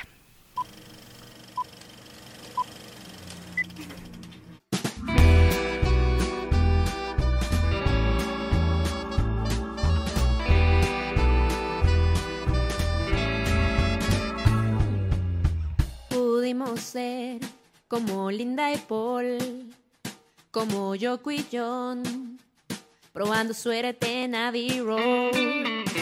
Pudimos ser superhéroes en acción y acabar con los suicidios de las masas. Pero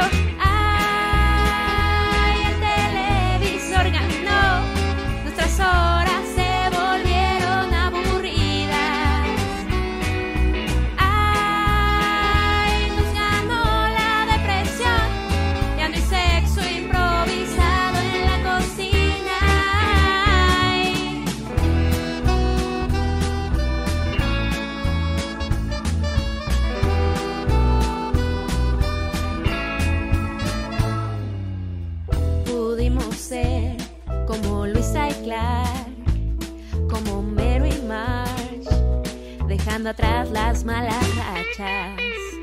Pudimos ser como un cuento de Oscar Wilde, ahuyentando a los fantasmas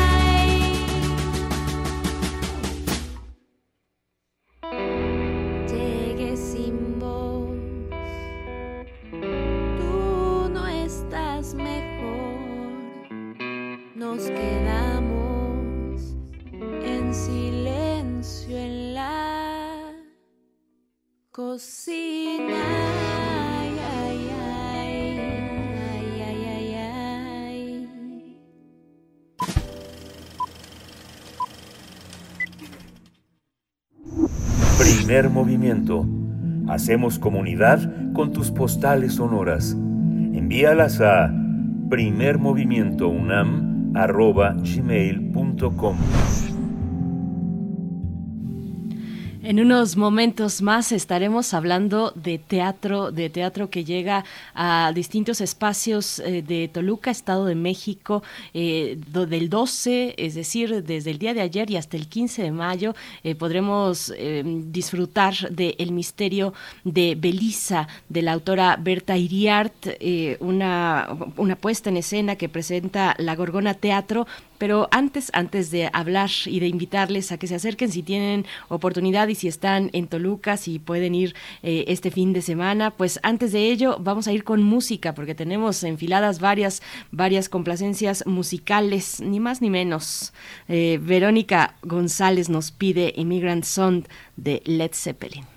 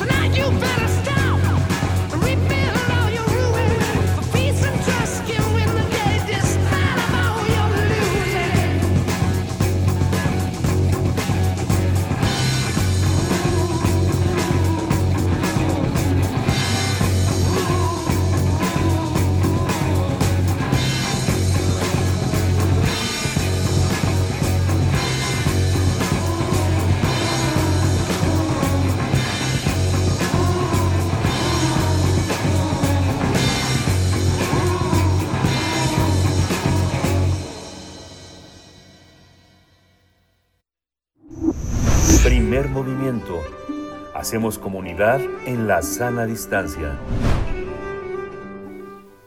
La Gorgona Teatro estrena puesta eh, en escena con una temática muy compleja, la desaparición de niñas en México.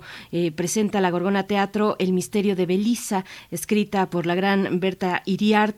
El director artístico de la Gorgona Teatro, José Uriel García, dirige esta puesta en escena que tendrá lugar, bueno, es antes que nada una reflexión eh, o busca propiciar una reflexión entre audiencias jóvenes mediante la dramaturgia, eh, el juego y la sensibilización artística. Es muy interesante el trabajo que ha hecho la Gorgona Teatro en el Estado de México y en esta ocasión tendrán funciones dobles de empezaron el día de ayer, 12 de mayo y llegan hasta el 15 de mayo en espacios públicos del centro de Toluca.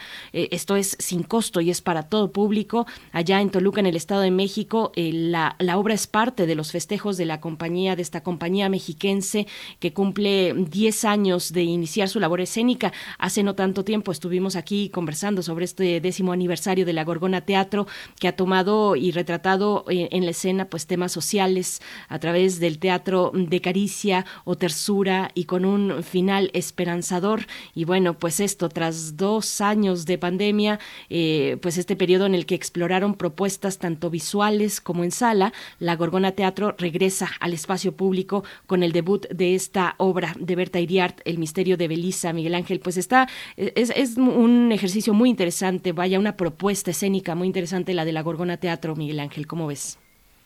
Sí, lo que sucede ahí con Berta Iriart es que eh, tiene una enorme capacidad para dotar de, de, un elemento artístico a temas que pueden tener desde el punto de vista jurídico, social, eh, económico, ético, una, una visión más, más, este, más cuadrada, más eh, conceptual. Eh, en este caso, la, la propuesta de Berta Iriart está como acosada por varios temas, el tema del juego, el tema de la metáfora, la posibilidad de imaginar un discurso que viene también desde, desde el sueño, desde la imaginación. Es, es algo que caracteriza el teatro de, de que con todo y que es una, una, es una función gratuita en el marco de, una, de un problema social, siempre ver el teatro de Berta Iriart nos llena de posibilidades, eh, de incertidumbres, eh, de, de, de posibilidades que solamente un dramaturgo con esa con esa visión de tan tan humanitaria, tan compleja puede ofrecer, ¿no? Es una es un, una dualidad muy interesante que Berta se haya comprometido con los de la Gorgona para hacer este trabajo, ¿no? Sí, y la Gorgona que eh, pues se enfoca en las audiencias más jóvenes, que también es una bondad, digamos, de, de, este grupo, de esta compañía teatral en el Estado de México, de acercarse a audiencias jóvenes y además hacerlo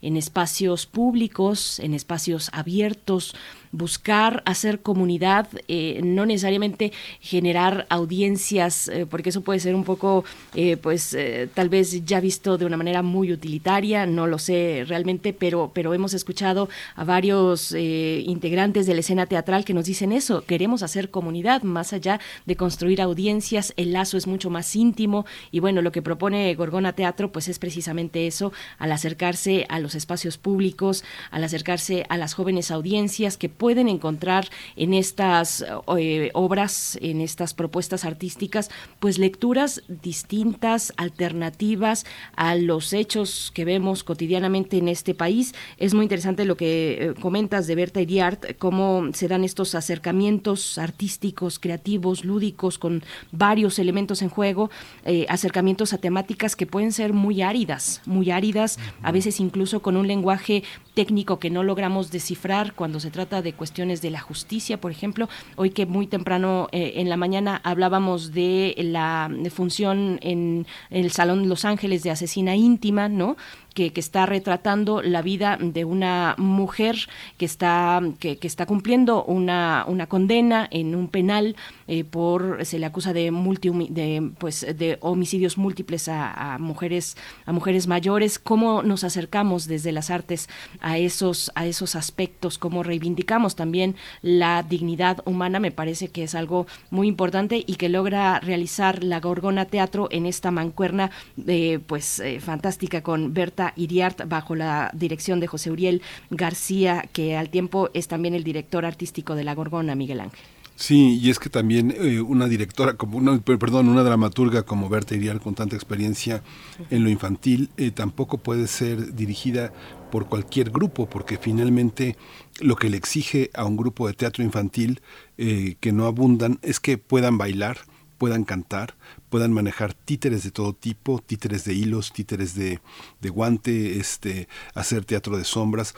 O sea, pareciera que el teatro infantil tan menospreciado por algunos hacedores de teatro que necesitan una lanita para el fin de semana, en realidad lo que requiere es mucha entrega, mucha sabiduría, mucha humildad, porque gran parte del trabajo que se hace en el buen teatro infantil, los actores tienen una especie de anonimato que se esconde detrás del personaje. Es algo, es una humildad enorme. Quien hace teatro infantil verdaderamente son una especie como de santos, ¿no? Es una santidad ese, ese oficio, ¿no? El teatro infantil, ¿no? Sí, sí, emplear esa sensibilidad, eh, desarrollar un olfato que se logra a través del compromiso, la verdad, y de bueno, de mucho trabajo, de muchas tablas. Y bueno, esta obra, El misterio de Belisa, eh, tiene función el día de hoy y también este fin de semana, sábado y domingo, hoy en la Plaza Fray Andrés de Castro. Son dos funciones, una uh -huh. a las 16 horas y otra a las 18. El fin de semana, 14 y 15 de mayo, estarán en la Alameda Central y eh, serán las funciones a las 13 y a las 16 horas. Así es que bueno, si pueden acercarse eh, a esta propuesta que está apoyada, como hemos dicho, por recursos como la música, el baile, los títeres, las canciones, una apuesta que relata el periplo de un grupo de comediantes que van de pueblo en pueblo contando la historia de un lugar donde las niñas son secuestradas para convertirlas en presas de la esclavitud laboral. Bueno, pues eh, con estos matices y estos eh, pues ángulos también muy dolorosos, eh, se logra una, pues una propuesta muy interesante para la audiencia, Miguel Ángel. Bueno, pues acérquense si tienen oportunidad por allá en Toluca, es abierto al público, de nuevo, sin costo, funciones a la, eh, pues ahí en espacios públicos, la Plaza Fray Andrés de Castro hoy y mañana y pasado en la Alameda Central, Miguel Ángel. Y con esto ya nos estamos despidiendo. Gracias, gracias por acompañarnos durante toda esta semana.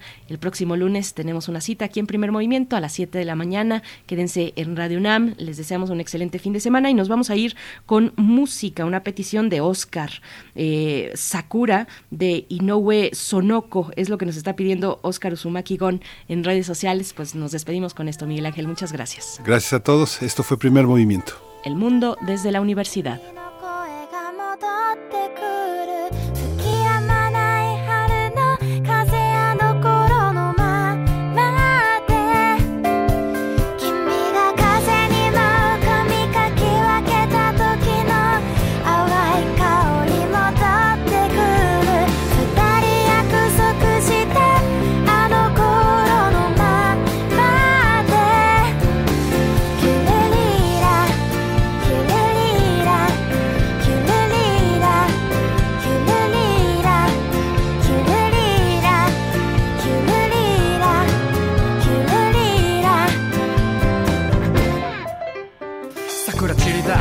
出す意味なく り出すあの頃また気になる変わらない香り景色風。違うのは君がいないだけ。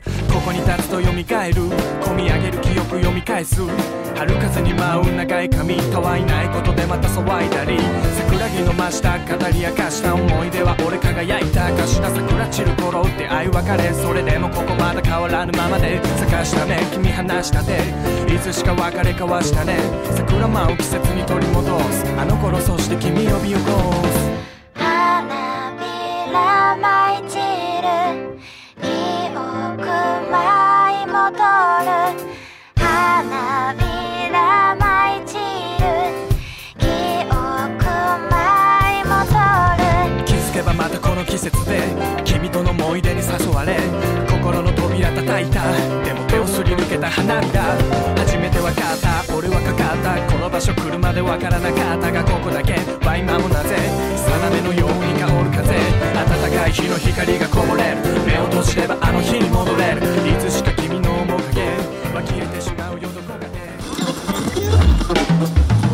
Radio UNAM presentó Primer Movimiento, El Mundo desde la Universidad, con Berenice Camacho y Miguel Ángel Quemain en la conducción, Frida Saldívar y Violeta Berber, producción, Antonio Quijano y Patricia Zavala, noticias, Miriam Trejo y Rodrigo Mota, coordinadores e invitados, Tamara Quirós, redes sociales, Arturo González y Socorro Montes, operación técnica.